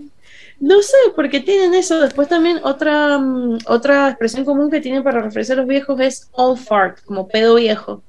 ¿Qué haces, pedo viejo? como pe- Un pedo pedorro. estacionado. Un pedorro. No sé, como ya están en Claro. descomposición como lo de los buitres. Saco de pedos. Totalmente. Bueno, ¿y qué Así pusieron? que bueno, o sea. eh, no, algo así como de qué hablan ustedes dos, o sea, es como que lo, lo eliminaron totalmente. Creo no, que- no, no pusieron nada. Ah, Es para estrenar este, este botón que también pediste vos, Emil. Ponele Ah. voluntad a la concha de tu madre. Buenísimo. Ni lo intentaron. Ay, Ni lo me intentaron. encanta. Lo hubieran puesto, no sé, No, sí. vejetes. O qué están haciendo vejetes Sí, o algo no. así, qué sé yo. Sí, había un montón de palabras que se le pueden Cualquier poner. cosa le podés poner, no eliminarlo así de una. No saco Claro. de pedos, pero. Claro, sí, algo menos agresivo, ¿viste? Pero que cumpliera la función de decir. Porque además el chabón es bastante agresivo, como que es parte de su personalidad también, así que. como Sí. que- Sí. Sí, sí, Como es que agresivo, pega, que chabón, sí. Así que no, sí, no, sí, no. totalmente. Es más, estoy ca- por un quemal casi, pero me gusta. Quería estrenar el. Quería estrenar el. el- La oportunidad. Por lo menos sonó sacadito, Zuko. Claro. Sí. Sí, sí. Bueno, vamos a jugar. Eh, bien, y. y el número 3 y, y último, porque bueno, también tenía el dato de color, pero ya me pisotearon el dato de color, pero no, siempre sí. pisoteada yo. Eh, el número 3 era: Nadie entra por sorpresas a esa ciudad. ¿Quién lo dijo? Airo. Ay, ¿no? El tío Aire, muy bien. En realidad, lo que dijo es: Ni siquiera yo pude entrar a esa ciudad. Uh, tremendo. Oh. Ahí le- le- le está Mal. jodido. Mal, Ahí mal. le cambia el sentido. Porque no mal. decir nadie a decir ni eso. siquiera yo. que sabemos que el chabón estuvo ahí como ¿no? haciendo trabajito Y que estuvo día. asediando y todo, sí. Exactamente. Entonces, como si es una ciudad que ni siquiera él pudo entrar, es como segurísima. Ah, O sea, Aparte ahí se la le- recree, me encanta. Claro, o sea, Yo porque no aparte de eso lo, lo dice, lo dice como diciendo, no hay ciudad más segura porque ni yo Totalmente. pude entrar. O sea, como que- claro, sí, es, muy mal, muy mal, Totalmente. pésimo. Y eh, se la cree, pero también tiene base, tiene fundaciones para creérsela el chabón. O sea, eh, tiene toda un- una carrera militar ahí que, que lo acompaña. y- así que bueno. claro, el, chabón estuvo a punto de, de, de- ¿cómo se llama? De entrar. Es más, rompió uno de los... ¿Rompía muros? No, no, creo que no podía. Había Sí, un muro estaba roto el muro. no sí, sé estaba si era- roto, hay un muro roto. En Pero teoría, bueno, o sea, el chabón se retiró por la muerte. Claro, sí. No, Bueno. no, en realidad no es que no pudo, o sea, porque el chabón tenía el potencial para hacerlo. Lo que pasa que, bueno, pasó la muerte del hijo y, y bueno, ya fue, o sea, como que dijo, ya está. Largó todo, soltó todo. Sí, totalmente, pero el chabón estaba ahí, ¿eh? lo, estaba sí, sí, logrando sí. y lo iba a lograr. Si él seguía, lo iba a lograr. Así que imagínate, o sea, ni siquiera alguien con el potencial y la carrera militar que tenía él lo pudo hacer. mm, Mm, No, no lo va a poder hacer nadie más. F. Así que, qué mal. Uy, qué mal. y bueno, con esto damos por terminada la sección de Travel Fails, que estuvo pobre pero contundente. Ponele. Pobre Milce, cada vez menos tiempo al aire tiene. Así que. ¡Ey! ¿Qué te pasa? Y bueno, y si tenés. Si la vez pasada tú un montón, te silenciaste, mira, ve ahí. te silenciaste, mira. Fue la conciencia. A propósito, el inconsciente, a el inconsciente lo, lo Lo, silenció. silen- lo silencié yo ahí. Lo gracioso es que Sí. ustedes no me escuchan, pero nuestros radioescuchas sí. Así que. Ah, ¿en serio? Bueno, de los comentarios que dijo. No, no dije nada. Dije que, bueno, pobre, que su sección está, eh, está como en el desierto, está palideciendo. Eso quise decir, ¿no? Que faltás. Vos tenés cole paja, me No. parece. Que hay. Le tira palito al aire. Bueno, le tira vamos. aire. Palo tras otro. Terrible. Acá la audiencia es testigo. El detrás de La cámaras. audiencia testigo del maltrato que sufren las personas. Vamos a la siguiente este sección, vamos a la siguiente te sección. De nuevo, no te escuchamos. Cambia, cambia el botón de- del muteo porque le estás dando ahí duro y parejo. Sí, sí, sí. Pusiste la por- nos sacaste.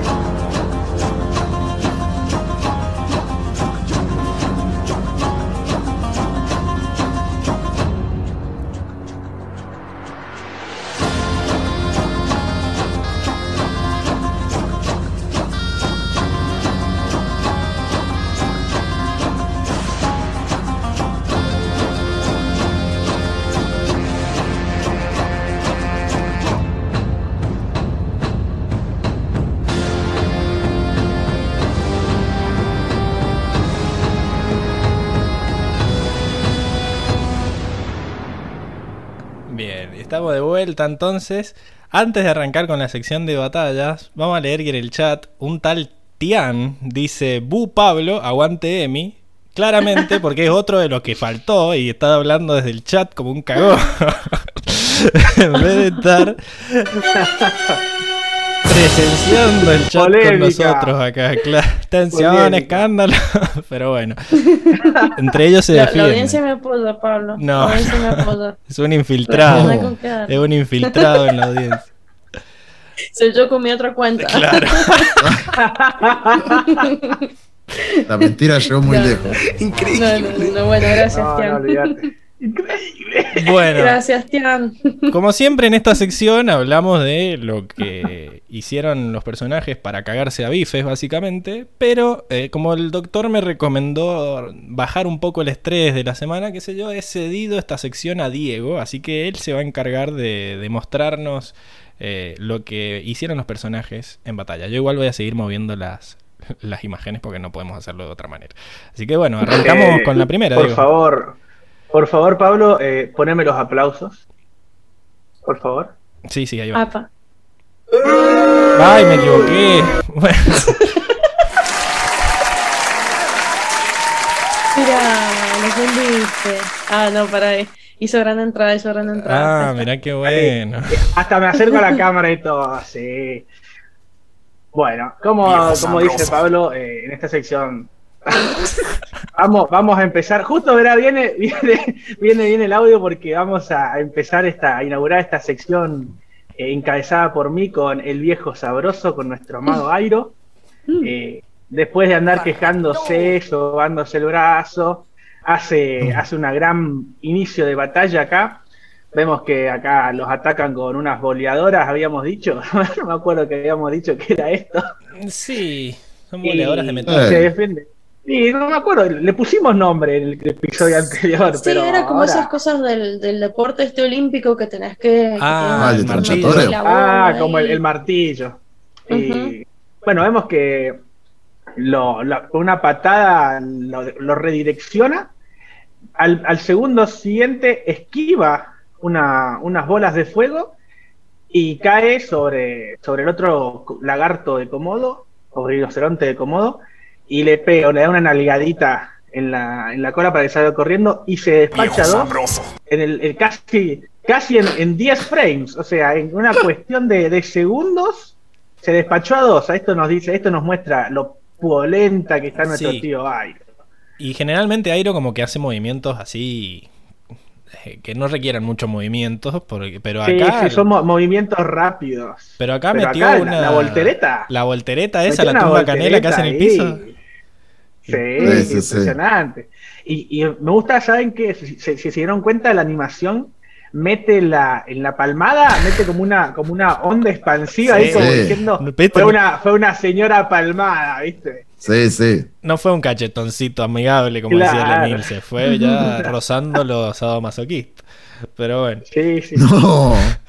Segundos, segundos después, 50 sombras de aire.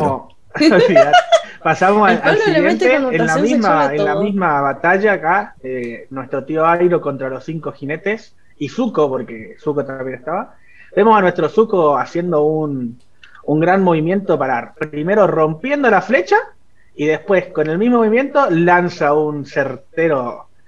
Lo vemos acá, fíjense que es una bola de fuego finita. No sé si se, sí. no estamos acostumbrados a, a Zuko a que tire, tire este tipo de ataques eh, Precisos, certeros, ¿no? claro. Siempre, claro, preciso. Zuko está como acostumbrado a que le tire una bola de fuego del tamaño de una casa si es necesario.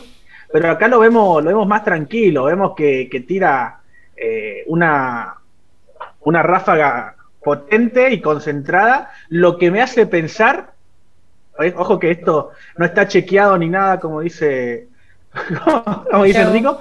Que haya estado eh, practicando eh, la técnica del rayo. Ojo, Bueno, no ojo, veo la conexión, Yo la dejo ahí. Yo la dejo ahí. Yo iba a decir Pero, que, eh, que están nerfeando bastante a los arqueros mirá la Yuyan, ¿no? posición, mirá, posi- mirá posición, la posición de las manos.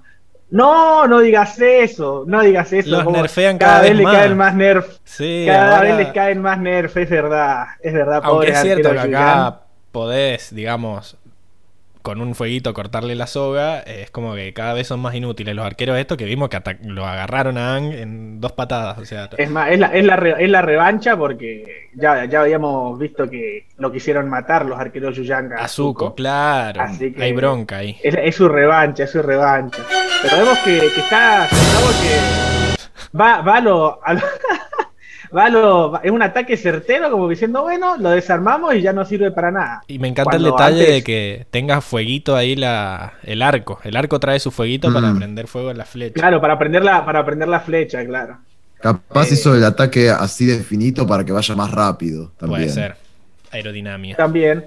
Pero a a lo que voy es el estilo de pelea de Zuko, que Zuko siempre destruía todo, no le importaba, no le importaba nada, Mm. destruía todo. En cambio acá se centra en un ataque certero y que deshabilita al enemigo, punto, ya está. Sí, podría haber ¿Viste? prendido fuego el arco entero. Te doy la razón en eso. Exacto, exacto. E- Eso, ese es el O detalle que quiero ver en el, en el- O al arquero, o- y al, y al rinoceronte de Komodo también, prendido fuego todo. Sí. En cambio, esta, esta mentalidad que, que está teniendo, está mostrando en esta batalla, que son pocas, porque es el único momento donde lo vemos pelear, nos muestra un- un- una visión de la batalla diferente a la que siempre nos muestra. Excelente. Porque incluso Claro. cuando peleaba con, con Azul eran ráfagas de fuego y ráfagas de fuego, como veníamos viendo, y acá vemos un- una mentalidad de pelea diferente, ¿no? Y bueno, ahora saltamos, si me saltás por favor a la próxima. Ya la salté, digo, hace rato. Ya la salté. Bueno, bueno. Esa. No. Estaba mirando otra cosa. Estaba mirando otra cosa, perdón. Eh, Bueno, vamos a jugar. es que miro, miro las cámaras y me, me distrae. No miré la cámara, Acá miré la es- imagen. Vemos acá que, que a Airo eh, le han animado perfectamente que tiene eh, lesionado un brazo. Si se dan cuenta, las dos veces saca con una mano Ah. y dispara con la otra, pero con la misma mano. Como que no, no puede desviar con la mano el brazo malo. Sí, O sea, como se han que tomado, me gusta. lo dobla raro Se han también. tomado. Sí. Exacto, se han tomado el, el trabajo de animar una batalla con Airo herido. No es una batalla que simplemente Airo tira golpes por tirar, sino que le han animado, que es lo que me gusta, incluso en ese frame, en la, en la primer, primer golpe, como que se lo ve dolido cuando, cuando tira el- Sí. la ráfaga de fuego, me, me gustó eso. Y, Y y el- pasando al siguiente frame, cuando. y el movimiento del termina- coronel acá me hacía acordar al, al combo fácil que tenían todos los Mortal Kombat de cuadrado, cuadrado, cuadrado, que está haciendo acá. Exacto. que piña, piña, Exacto, piña. la- piña, piña, piña, que es lo, lo básico, como, como un boxeador, ¿viste? Pum, pum, pum, piña, piña, piña. Eh, Bien. no, no, nada, nada muy elaborado. Y después acá vemos que mientras está distraído, Zuko se le pone atrás y nos hace la voltereta de freestyle que ya nos tiene acostumbrado, ¿no? El y, breakdance. y bueno, y vuela el breakdance y vuela acá al, al comandante, Coronel. al coronel. Coronel Monke. Coronel. Exacto. Coronel Monke. Y se termina, se terminan escapando, no, no tuvo más, más gracia. Acá me, me gustó ver que lo que es lo que decías vos, Pablo, eh, usa el agua control para eh, dividir el agua, que es algo que, que no, no es una batalla, pero sí demuestra un, un- un control sumamente fino de, del elemento Katara acá para poder de, Sí.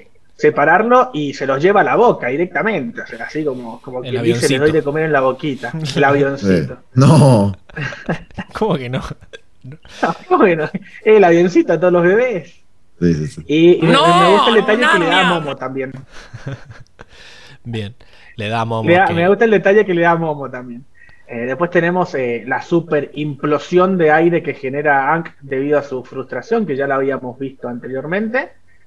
Que simplemente es un desatado, desate de, de energía, de aire, Sí. nada más. Sí. Pero quería mencionarla por, por el tamaño y la magnitud, porque se ve que cuando se aleja la imagen está sumamente lejos eh, la nube de hongo. Sí, y vemos muy mucho, mucha ira, mucha ira. también que siempre en estos ataques superpoderosos de Aang está el, el bastón involucrado, o sea, el, el- planeador. Le pega con el mismo Claro. bastón al piso y eso hace que vuele la arena. Exactamente. Eh, Es más, en las, en las batallas de, de toda- todos los frames de batalla de este episodio se, se- se encargan de, de animar muy bien el movimiento del bastón. O para dejar claro que, que los movimientos con el bastón son sumamente poderosos. Eh, acá, está la- acá está el frame, bueno, de, de lo que decías vos, que Momo tira el agua. Eh, ahí está Soka llorando porque Nos vamos a morir. Nos vamos a morir. Y Katara eh, hace este movimiento de, de secar el agua, sacar el agua del- de la arena. Sí, Que ahora ya, ya lo hemos visto antes, pero me acuerdo que cuando yo, cuando yo entré al podcast, Mm, eh, decíamos que estaban secos en la, en la cueva después de toda la lluvia. Y bueno, ya acá nos explican que, que puede secar las cosas y sacar sí, del no, agua. y también es el, es mismo movimiento que vimos que hizo cuando Aang que se ahoga en, el, en la isla de Kyoshi, que le saca el agua de los pulmones. Es el mismo movimiento con la mano. es el mismo como movimiento. Con los dedos tratar de agarrar. Como, como de, de agarrarlo, exactamente. Me, me vino, me vino mucho a la mente ese, esa- ese comentario donde le tiramos hate al episodio, porque ¿cómo puede ser que No, estén secos y no. acá? En ese momento Pero me- me, dijimos. me- me acordé, me acordé. Eh, Un hechicero acordé lo hizo. Acá tenemos. Acá tenemos a, a nuestro Shifu. Oh, no, ¿sí? No, ¿Shifu? Shinfu. Que tuve pesadillas Shinfu. con esa discusión en el que yo le decía al Fran, es Sifu. Y él decía, claro, Shifu. Y no, son dos palabras distintas. Eh, acá Shinfu con una, una patada muy rústica. Te pega una patada y lanza una roca. Muy, muy de maestro tierra, muy, muy normalito en su Sí, estilo de no. pelea que ya lo habíamos visto. Que era, pero que es medio capoeira, viste, que levanta la pata hasta la cabeza. Exacto. Sí, tipo, sí. tipo capoeira. Y, y es algo que ya, ya habíamos visto, estos movimientos de, de, de lanzar rocas eh, cuando pelea contra Toph. Ujú. Eh, con ¿Será? cada movimiento lanza una roca. Acá lanza una roca gigante que vuela, vuela a dos. Creo que Lo ni que eran maestros todos. Porque. No, no, porque eh, va, no se ve bien en el frame, pero caen con cuchillos. Ah. Me acuerdo fijo que caen, caen con un cuchillo Picante. cada uno, a apuñalarlo y Qué este les tira un- una piedra al hombro ahí. Sí, tal cual. Y lo más, lo más, lo la- la escena a destacar es esta. Lo que hablamos siempre. ¿Por qué los maestros tierra no hunden el piso? O que le- o lo que veíamos que en, en la tribu del agua, ¿por qué no les hunden el piso? Acá, acá ya sabemos por qué es master, maestro Yu. No es solamente Yu, es un maestro. Sí. Acá, la clave. Se- ¡pum! Se pagó. Conmigo. Porque Ya se está. pagó el Crack, crack. título. La calle. Pero acá, pumba, al piso, al suelo y lo, de- y lo deja ahí un rato durmiendo entre, entre piedras. Es algo que, que siempre recalcamos. Es Sí. algo que siempre recalcamos que por qué no lo hacen. ¿Por qué no lo Pero hacen? lo hace. Es como que arma el agujero y el otro cae. No es que lo hunde. Porque ¿viste? Exacto, no, no es que lo hunde. Pero es como decíamos que siempre, ¿por qué no le, Sí, no, le, no le hunden el piso donde está parado? Bueno, a este- acá el maestro Wu, maestro Yu lo hace, ¿viste? Como para, Con la para palma abierta. la boca. Con la palma abierta y el brazo Exacto. extendido. Hace, hace la, la pose de todo maestro, de todo maestro tierra, ahí es, es la que le enseñaba a, lo- a los pupilos, y después hace plum. Y, y es más, hace el movimiento de como que bajar la tierra. Fíjate, ¿viste? Hace, hace este movimiento de mano arriba y, y la- y bajar la tierra. Eh, Excelente. bastante, bastante simple, bastante limpio, bastante limpio, hay que, hay que decirlo. Y vos- Acá tenemos a, a Ang Barredora, acá desempolvando la, la, navecita. Este GIF Don no, Barredora. no tuviste el, no le pusiste el filtro, ¿eh? no, le- no se ve No, el este no, este no, este no. Pero bueno, sí, vemos no nubes. ¿Dónde se vean? No se Eh, vean. lo importante, lo importante, lo importante es el, la, la ráfaga de aire. La nube era lo de menos, pero lo que quiero que se vea es eso, ¿es? El, la ráfaga gigante de viento que hace como, como torbellino. Ahora, mira. ¡Fua! Ok. Eso es lo que quería que se viera. eh, pero bueno. No me, está bien. Se ve, se ve, se ve. Me, me gusta, me gusta. Pero se ve. Es como si fuera un, un- un tifón gigante. Acá lo vemos acá siendo remador, ahí tirando airecito, para adelante, para atrás. Un movimiento típico de Ang. Junta él y lo tira como si fuera el Jame Kameha de Me Goku, encanta que Toph va sentadita. va sentadita quieta porque no ve un huevo. Porque no ve nada. Y va- A lo único que no ve, que, que, que no se ve acá es a Soka, que después lo muestran Está eh, con, con Momo, con no, no, no, lleva a Momo como barrilete, lo, lo tiene Sí. de la cola. Ah, sí. Eso, Un maltrato. eso es, es muy bueno, lo tiene de la cola y el otro volando ahí. Pero, Pero- acá lo, lo de siempre, ¿no? El jame jame ja de aire para, para llenar el, para hacer mover el, el rastrojero, le vamos El a decir. arena del rastrojero. bueno, está bien. ¿Por qué? Y sí, me gusta más, me gusta más Rastrojero. Sí, pasamos acá, acá están. Me encantó, lo, lo animé porque, lo puse porque me encanta. me encanta que, que Toph llegue a tierra y se ponga a hacer un angelito de tierra. Y, eh, me encanta, me encanta. Solamente por eso lo puse, discúlpame, padre. Pasamos al siguiente que así va a ser. Pasamos al siguiente donde sí es de batalla. Y acá vemos a el palazo de toda la vida de Ang. eh, una ráfaga cortita y al pie. Donde vuela al. ¿Cómo habíamos dicho? Al avispa. buitre avispa. Y bueno, el movimiento es siempre lo mismo: un paso adelante y golpe con el bastón. Acá Toph vemos que lo siente, no reacciona hasta que el buitre. Me, gusta que animen eso. Ella no reacciona hasta que el buitre toca la piedra. Una Mm. vez que toca la piedra, te hace el movimiento de pie como que lo sintió, ¡pumba! Y te Para enfoca en el pie. como- Que me encanta eso que Claro, te, te enfoca, te hacen, te hacen zoom en el pie, como que ya lo sintió, y pum, para arriba. Eh, el movimiento que ya habíamos visto de esto de, le- de levantar la, la roca, que es un movimiento Mm. de hace, le levanta el brazo, como para indicar que la, la roca tiene que, que subir. hacia arriba. Y después el movimiento, exacto, y después el movimiento estrella de Toph de este episodio, levanta una roca y casi mata a Sokka. Me encanta. Pero es más, es un movimiento raro porque vemos que hace fuerza, como que la roca es grande. Una roca grande. Entonces hace, Exacto, es este movimiento que ya lo habíamos visto cuando levanta toda la pared para impedirle el, el paso a, a las chicas superpoderosas, que incluso mantiene los brazos en alto como que está haciendo fuerza todavía. Eh, me gusta, me gusta que hayan animado completo el, el movimiento, ¿viste? Bien. Muy, muy bueno.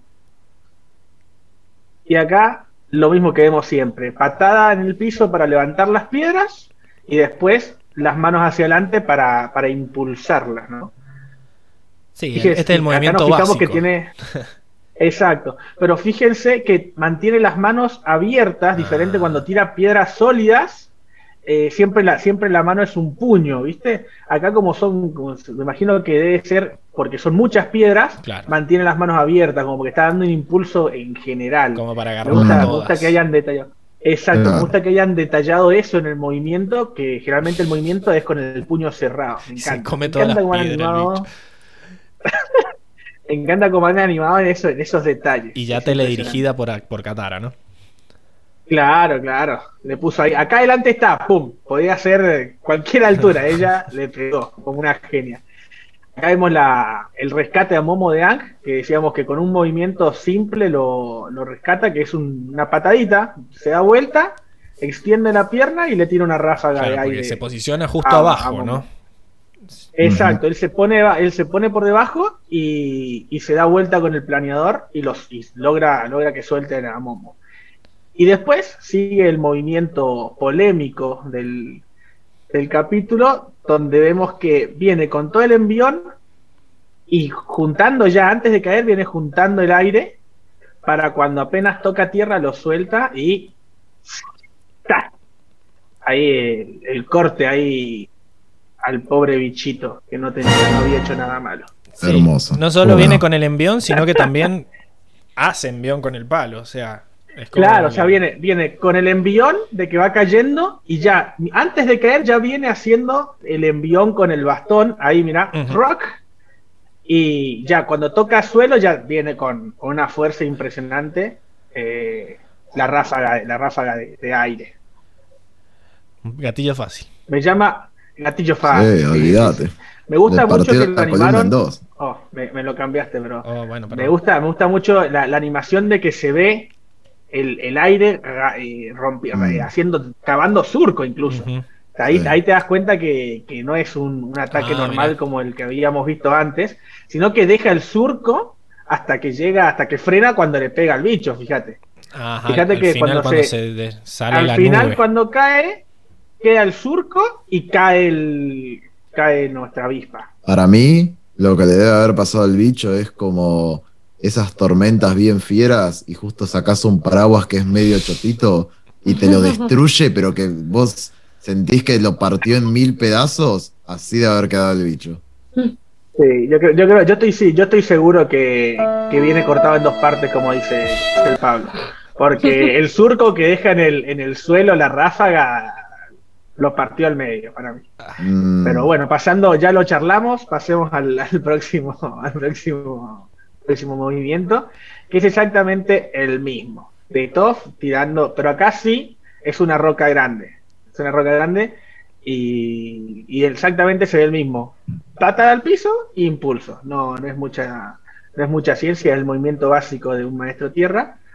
Y después saltamos acá a los areneros salvando el día, levantando cualquier cantidad de arena. No, bueno, salvando el día porque hicieron su entrada triunfal, Pablo. No me puede decir que, que cuando entran estos así, así, ¡guau! Menos mal. quedó Yo canchero. lo pensé, claro, yo lo pensé cuando, cuando entran y dije, uff, menos mal, porque estaban rodeados como por 8 o 9 bichos de estos. Así que yo creo que su, su función la cumplieron. Después, bueno, después se habla, pero la función acá la cumplieron. Sí, se van al pasto igual, porque después vemos que son muchos. Son como 10 más o menos serán. Entonces, entre Claro. todos hicieron ahí una tormenta de arena. Una tormenta terrible arena. Y me gusta ver que no es una, no es una sola que levantan todo de golpe, sino que es como, viste, las fuentes, las fuentes que van tirando Sí. agua de a poquito. La fuente de la Plaza A eso, Independencia. ¿viste? Claro, tal cual. No, es y que me gusta, me gusta que, que animen eso, que animen que son varias columnas, como que no, no se puede levantar Y tanta para mí que cada uno que levantó van una. levantando- No, Exacto, para mí como que han levantado por partes, cada dos, tres levantaban una columna. O vos decís que Para es la onda mí- expansiva. Para mí levantaron una, una por una, pero es como si yo te dijera que primero agarraron todo y hicieron así. Luego se movieron un segundo y hicieron así, y así, y así. Por eso tiene ese efecto. Como que- Porque es como que hicieron así de una y la arena subió y quedó medio suspendida y después fue cayendo. Y así hicieron rápido el Ah, movimiento puede para, ser. para hacer así. Puede ser Porque como cuando hay una explosión que bajo tierra que hace puff, se levanta y vuelve a caer, decís vos. Sí, porque es También- mucha. Convengamos que es mucha arena. Es mucha haber arena, hecho sí, un puede movimiento por cada una de las columnas. Entre todos Puede juntos. ser, sí, sí. Eh, es, es válido, es válido porque no, No puede tengo dudas. Chequeable, Acá pero bueno. eh, No sí, tengo pruebas, pero Ese, tampoco ese meme tiene Lo vimos audio, el- otra tengo que vez el... sí, sí. No, creo que no. No, sé si tiene. tiene audio. Es de cultura popular. Es un meme escrito. Sí. Es escrito. totalmente. Eh, acá vemos que empieza ya empieza a repartir eh, Bifes. hachazos- hach- bifes de aire acá, vemos que rompe uno. Y es exactamente el mismo movimiento que vimos anteriormente contra, contra, la, contra el buitre avispa. Así es exactamente lo mismo, un pie adelante Sí. y bastonazo. Y no se le cort- no se le rompió Pasamos- el cuello al, al deslizador. Se partió en mil pedazos. No, así pero- que- No, se partió, se mí- partió en, en tres partes ahí. Para mí así, así quedaron los huesos por dentro. Sí, seguro, seguramente. Bueno, piel de Después pasamos al siguiente.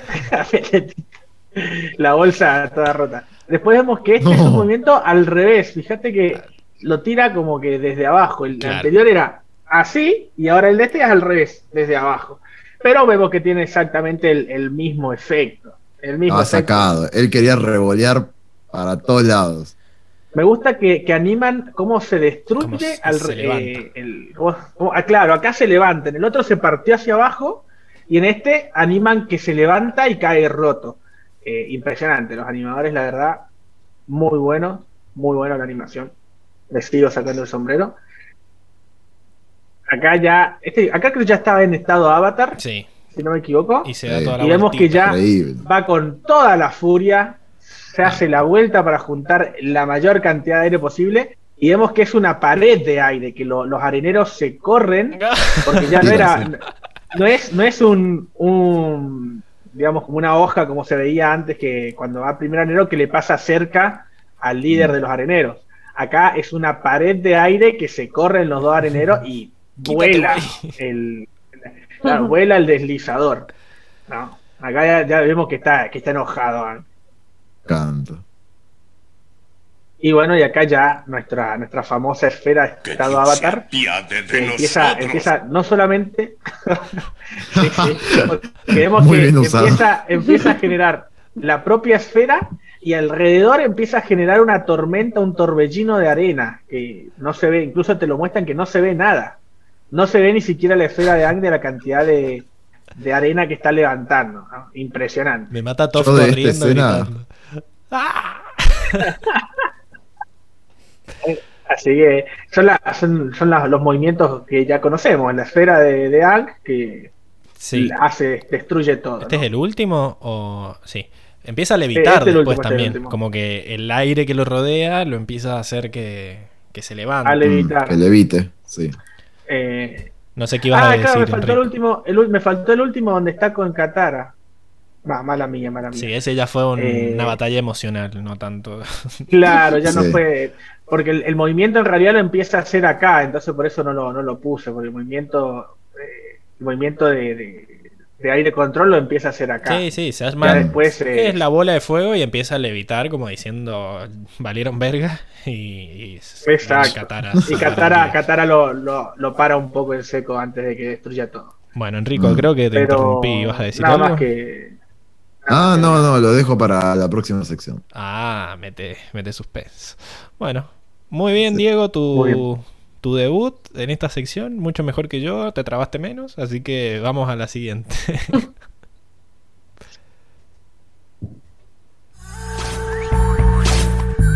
¿Estuvo, ¿Estuvo bien?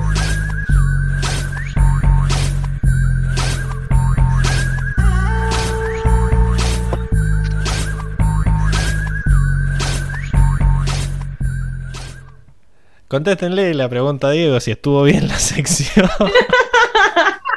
Estaba bien hasta que te pusiste a hablar por encima de la cortina musical. No sé a quién le preguntaste. Encima, si sabés que tanto. Estamos todos muteados. ¿Viste Te emocionó, sí. de- las emociones. Lo que pasa es que no te puse el aplauso. Dame la pro- Se los merecía, se los merecía. Bueno, eh, estamos en la sección de eh, los mejores momentos de la bolsa de gatos, en donde hacemos un rejunte de todo lo que se puede votar del capítulo y lo votamos. Eh, tengo miedo porque somos cuatro y eso puede derivar en, en empates, pero bueno, vamos a ver qué, qué sale. Arrancamos con el jugador Motomel, que creo que, bueno, ya alguien, alguien opina que no es Catara. ¿Alguno que No. quiera que lo, lo apedremos en la plaza? No. Bueno, No, yo creo que este episodio se llevó, se llevó todos los números que está. Así que unánime la decisión, el jugador Motomel es Katara. ¿No te va para, va para hacerla un poquito más larga, decir cuántas tiene Katara? Como Obvio, para obvio. alargar la Siempre sección. hago eso, Diego. Quédate tranquilo porque ahora Katara, esta es su segunda moto. Desde, porque ¿Segunda? La segunda, porque Segunda. la primera había sido en el del Mm. el capítulo de Pacu, que se caga trompadas con el viejo. Mm. Qué buen capítulo. Y acá Qué buen este es la, Muy bueno. la segunda, porque bueno, antes había tenido un par de capítulos piola, pero no hacíamos la votación. Nuestra votación del jugador Motomel empezó en la tormenta, como recordarán. Eh, bueno, Che, Pablo, ujú. acá dice, tienen el chat en vivo que desempata él. Así que no, no, no. Tenemos si, ahí un, si quiere un- desempatar, un miembro desempatador. que venga al podcast si quiere desempatar. Ah, esto ya- igual ya está. Pero, pero ¿quién, ¿quién es Tian? ¿Quién es Tian que le estás No, no sé tanto? Yo no lo entiendo. Porque le, le estás tirando A y ver, capaz ¿cómo, que- cómo terminan los, los nombres en este podcast? Emil Setian, Diego Tian, no sé quién será. Pero bueno. Eh, pasemos al momento gracioso, que tenemos varios, no sé qué opinan. Eh, Emilce, ¿estás de acuerdo con la afirmación de que tenemos varios o no? Eh, sí, sí, sí, sí, sí, daba, daba entre la escena esa del cactus en el desierto, como que bueno, da, da para muchos. Eh, y bueno, ya que me nombraste, voy a empezar yo con mi escena graciosa, que es cuando eh, Katara le pide los, eh, los mapas a Sokka, eh, como para tener un poquito, ¿viste? Para ponerse, no sé. ya, ya se ríen rico. Eh, bueno, como para tener un poquito, y Sokka ahí se desespera y, y rompe en llanto y angustia y dice, pero ¿cómo sabes que me robé los planos? Momo, vos seguro le dijiste a Katara y no sé qué, y se hace todo un drama ahí, Momo medio como que se pone a llorar y No, esa escena me mató. Me destruyó.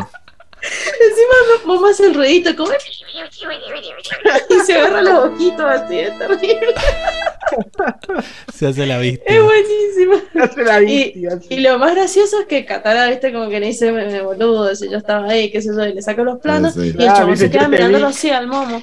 El No, se queda mirándolo así con, con, con cara de enojada, y momo se queda así como.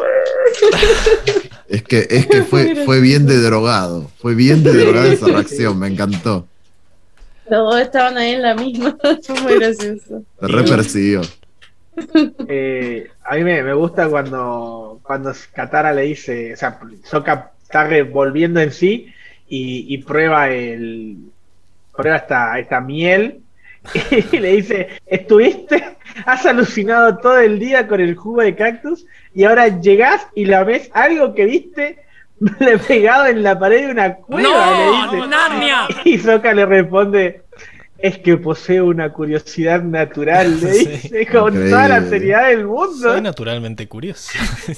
Soy naturalmente curioso. es- y la otra Vamos. sacada, como diciendo, no me rompas más los huevos.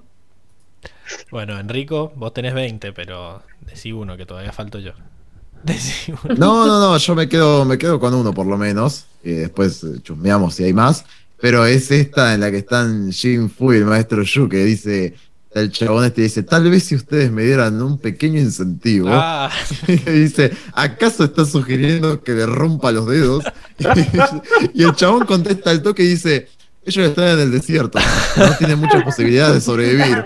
Y ahí Sinfu dice, "Mm, no importa, porque la buscan viva o muerta. Y el maestro Yu dice, claro que no, su padre quiere verla sana y salva, ¿recuerdas? O sea, esta escena me chaval. encanta. Resaca. Cálmate un poco. Ay, joder. Me, me tomó muy por sorpresa esa escena porque nunca pensé que le iba a decir, ¿querés que te quiebre los dedos? No entiendo. Me encanta, me encanta. No tenía sutileza el chaval. Recontra bardero el tipo. Bueno, mi, mi chiste favorito es que es, es todo un conjunto de la animación y del momento, qué sé yo, que es cuando están peleando contra los bichos y Sokka quiere ayudar y empieza y mueve la cámara así como que le empieza a pegar a una, a una abeja como que la está haciendo mierda ahí y la mueve la cámara como "Ah", y le dice, Sokka ahí no hay nada le dicen que, y Hermoso. como que le estaba pegando al aire por pero el cactus.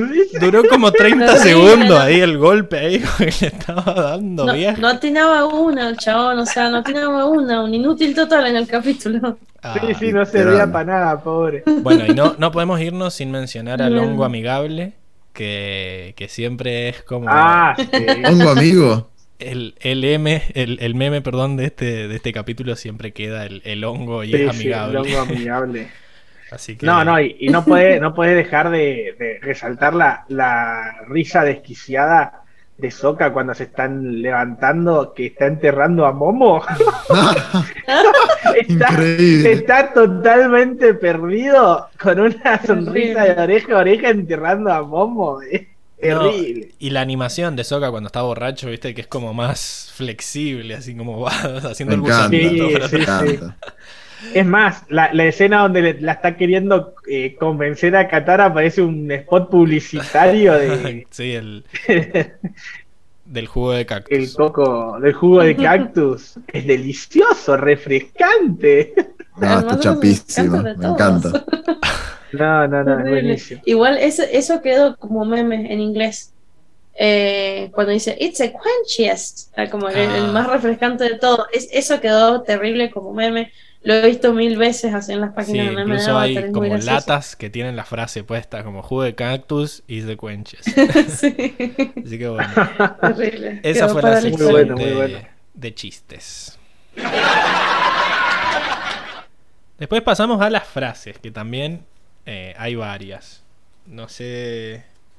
eh, arranquemos al revés, Enrico.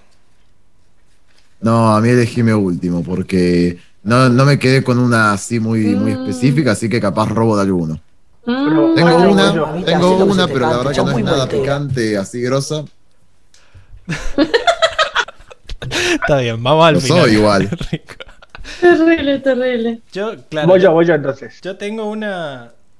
Ahora arranco yo, porque se, se, se pudrió. Bueno, te lo mereces, te lo Tensión, mereces. escándalo. Bueno, eh, el- la mía favorita es. ¿Quién toca la puerta del jardín? Que le pregunta cuando quiere.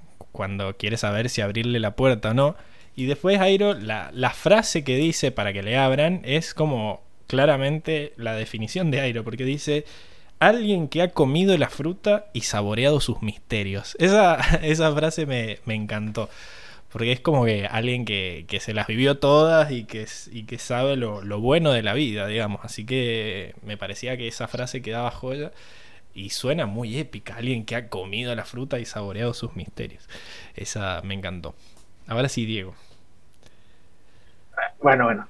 Eh, no, yo me quedo con, con la respuesta de, de Qatar a, a toda el- el- la ira de, de Ang, que cuando alguien le pregunta, ¿y vos qué hiciste? Y, y Katara le dice, solo trato de, de mantenernos unidos.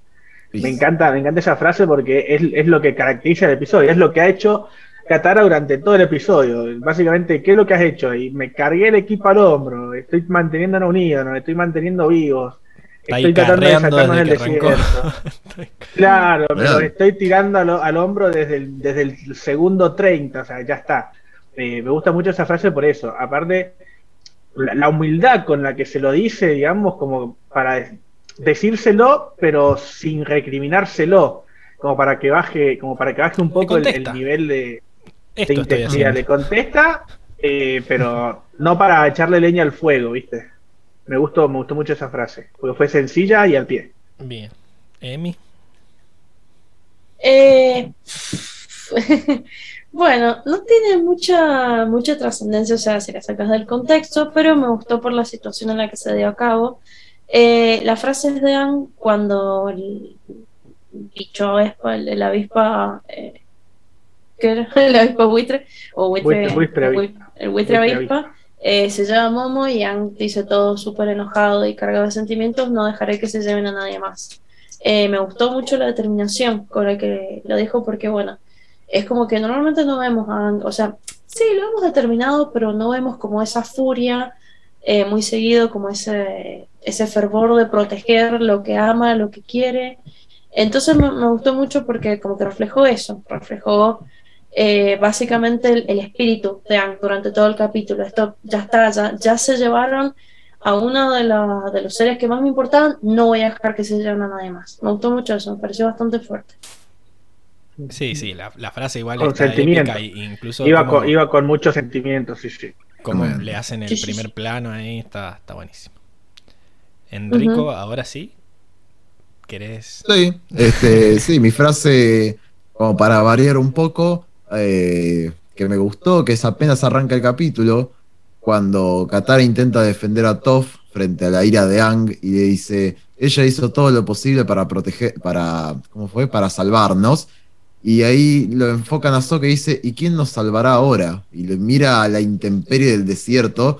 Y me parece, de- no sé, a mí me encantó, tipo, cómo se conectó esa frase con la anterior, porque te cae a la realidad, es tipo, flaco, estamos en medio Sí. del desierto sin APA. ¿Qué hacemos? Es como que lo dábamos por Aparte- hecho a APA siempre, ¿no? lo dábamos por take it for granted. Pero me gustó porque es como, ay, sí, Top, nos salvaste, nos salvaste. ¿Y ahora qué? ¿Quién nos salva ahora? Tipo, en, en esta situación. Sí, y se conjuga también con, con la imagen de la tormenta y con la animación que te muestran, así como que la cámara hace para atrás y se ve todo. Sí, me encanta, me encanta. Así que bueno, con eso pasamos a la mejor escena. Eh. Ujú. ¿Quién quiere arrancar? Para si no. Yo, Bueno, yo creo porque la mía está más que cantada, que es con lo que me quedo siempre de este capítulo, que es el final. Obvio, porque si puedo verlo a Ang en estado avatar sacadísimo, y lo voy a elegir siempre como mejor escena. Este, Sí, que es no, sí, la verdad que el final, la escena de la, de la portada del capítulo, ¿no?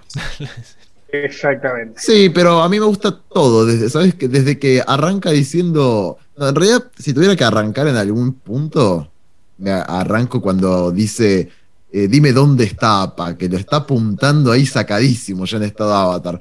De ahí hasta el final, me quedo con toda esa escena, me parece una maravilla. Y lo que quería decir antes, la música que usaron es una locura. Usaron una música que a mí me hizo acordar a Game of Thrones. O sea, era metieron un corito de. No, es una locura la música que usan. Mucha. mu- te, te transmite tanto el poder y la ira de Ang como desde que la agarra. Esto de que Katara lo agarre del brazo y lo- la mire a ella y que te da un temor como Sí, diciendo, a la mierda, ¿qué estoy ¡Ya me tocando? toca! Que ella, y, y ella lo baja y ¡Salí! se, cachetazo se- ahí. se pone a llorar sacado y de a poquito va bajando con el coro. Una escena maravillosa. Es impresionante. Eh, un aplauso, la verdad, un aplauso. Aparte, cómo termina el capítulo bajando y apenas te ponen los títulos. y yo- digo, no, hermoso. A mí me, me- me deja sin aliento Sí, ese final. yo toda esa escena es genial, pero me quedo con la parte en la que Katara lo agarra y lo abraza y te muestra y ya la música baja y ya se pone como triste y te muestran el primer plano a la cara de él que le cae la lágrima. Eh, me destruyó. Yo, yo ya sabía que pasaba y era como que termina el capítulo y te quedas como una sensación así de tristeza, de intranquilidad, de decir, uf, como un suspiro ahí de Es ese. de bueno, eso, eso fue intenso, ¿no? Fascina- Fascinante. Eh, bueno, Diego, ¿vos tenés otra? No, yo tengo exactamente la misma que vos. Esa escena donde te muestran que Katara lo agarra, lo baja, lo saca del estado avatar y terminan los dos llorando, es eh, te rompe, te rompe el alma. Es muy buena, Durísimo. muy- está muy Durísimo. bien armada. ¿Y vos, Emi? ¿Qué querés que te diga? Sí, tengo exactamente la, la misma escena. Eh, bueno, en, en un principio mi escena favorita fue cuando Aang se enoja con los areneros y empieza a repartir madrazos ahí, y le hace miércoles los botes, fue como, sí, vamos. Porque te imaginabas que eras vos. Eh, sí, ahí, ahí repartiendo así a todos lados. Pero eh, también la escena al final es hermosa porque, bueno, eh, todos huyen de él, viste, todos como que huyen despavoridos y solamente Katara se queda a su lado y lo vuelve a la realidad, por así decirlo, dándole el, el abrazo del que ya habíamos hablado. O sea que mientras los demás tienen miedo y escapan, Katara simplemente empatiza con su dolor y su enojo y lo calma. Silencio dramático. Así que. Sí, ¿Qué yo como mención también quería poner la escena en la que mata al bicho y. Porque se lo ve como desde- sacado desde que lo está persiguiendo y, cuando termina ese plano de él mirando con odio, como diciendo sí, ¿y qué? Y la música también como tan, como es un momento importante y, y me encantó también cómo lo, cómo lo plasmaron visualmente, digamos. Así que, bueno, hemos llegado al final del podcast. Muchas gracias, Emilce, Enrico, Diego, por estar, como siempre. Los aplausos. Y bueno, nos encontraremos la semana que viene para hablar de el capítulo 12, que es el paso de la serpiente. Ay, no lo miré antes. Sí, sí, sí, sí. Sí, sí, ese, es ese. Que se divide en dos partes. Sí, en Netflix parece, yo me enteré recién que en Netflix es como que está dividido en dos partes. Yo siempre lo tenía ubicado como que no, como que era una cosa sola. ¿Sí? Lo que pasa es que Eh, cuando, no, se, ¿sabes- cuando se ¿Sabes que yo lo tengo por dos? Es que en Netflix aparece como, y deja- creo que aparece como un camino a Basing C, parte 1, Claro, el yo lo paso de la tengo, yo lo serpiente. tengo Sí, sí, así. sí. Journey to Basing C, parte 1, el paso de la serpiente, y Journey to Eh. Basing C, parte 2, etcétera. Bueno, O sea, yo lo tengo eh, descargado, eso- lo tengo como, no lo veo desde Netflix, y lo tengo así. Eso es porque en realidad se estrenó, los dos capítulos se estrenaron el mismo día. Eh, pero no sé Claro. si, dentro mira. del canon de la serie es un especial de dos partes. Porque estos dos episodios también se estrenaron juntos, el de la biblioteca y el de y el del desierto, en un especial que se llamó La Sí. Furia de Ang. Pero no se llama La Furia de Ang, dos puntos del desierto, se llama el desierto. Entonces voy a buscarme ese dato. Y la última vez que lo vi en Netflix estaban los dos capítulos en uno solo, como así juntos. No sé si ahora ya los separaron. Eh, pero bueno, Mira. me parece que no tienen mucho que ver uno con el otro. O sea, a partir de ahora la serie como que se empieza a poner más serializada en el sentido de que no terminan... O sea, los capítulos como que un mismo personaje aparece en 3, 4 capítulos, no son autoconclusivos. Así que... te picanteó Danemi 32. Danemi ¿viste? 32, que No sé, quién será, ¿no? ¿Qué pasa, Pablo? ¿Está nervioso? Así que No sé por qué él lo habrá dicho, pero. No sé, la verdad que para salir a defenderlo a Tian deben ser amigos. Sí, Puede ser, puede ser. Pero se, bueno. se está liando la audiencia. Para, para dejar claro, el podcast que viene solo vamos a hablar de el del paso de la serpiente. el paso de la Lo vamos a serpiente. separar en dos podcasts porque como que son muy Ah, sí, distintos y, y nada que ver. Así que. Vamos por esa y bueno, nos despedimos. Saluden chicos. Nos vemos la semana que viene. Chao, gente. Chao, chao, gente. Hasta la semana que viene. Chao, chicos.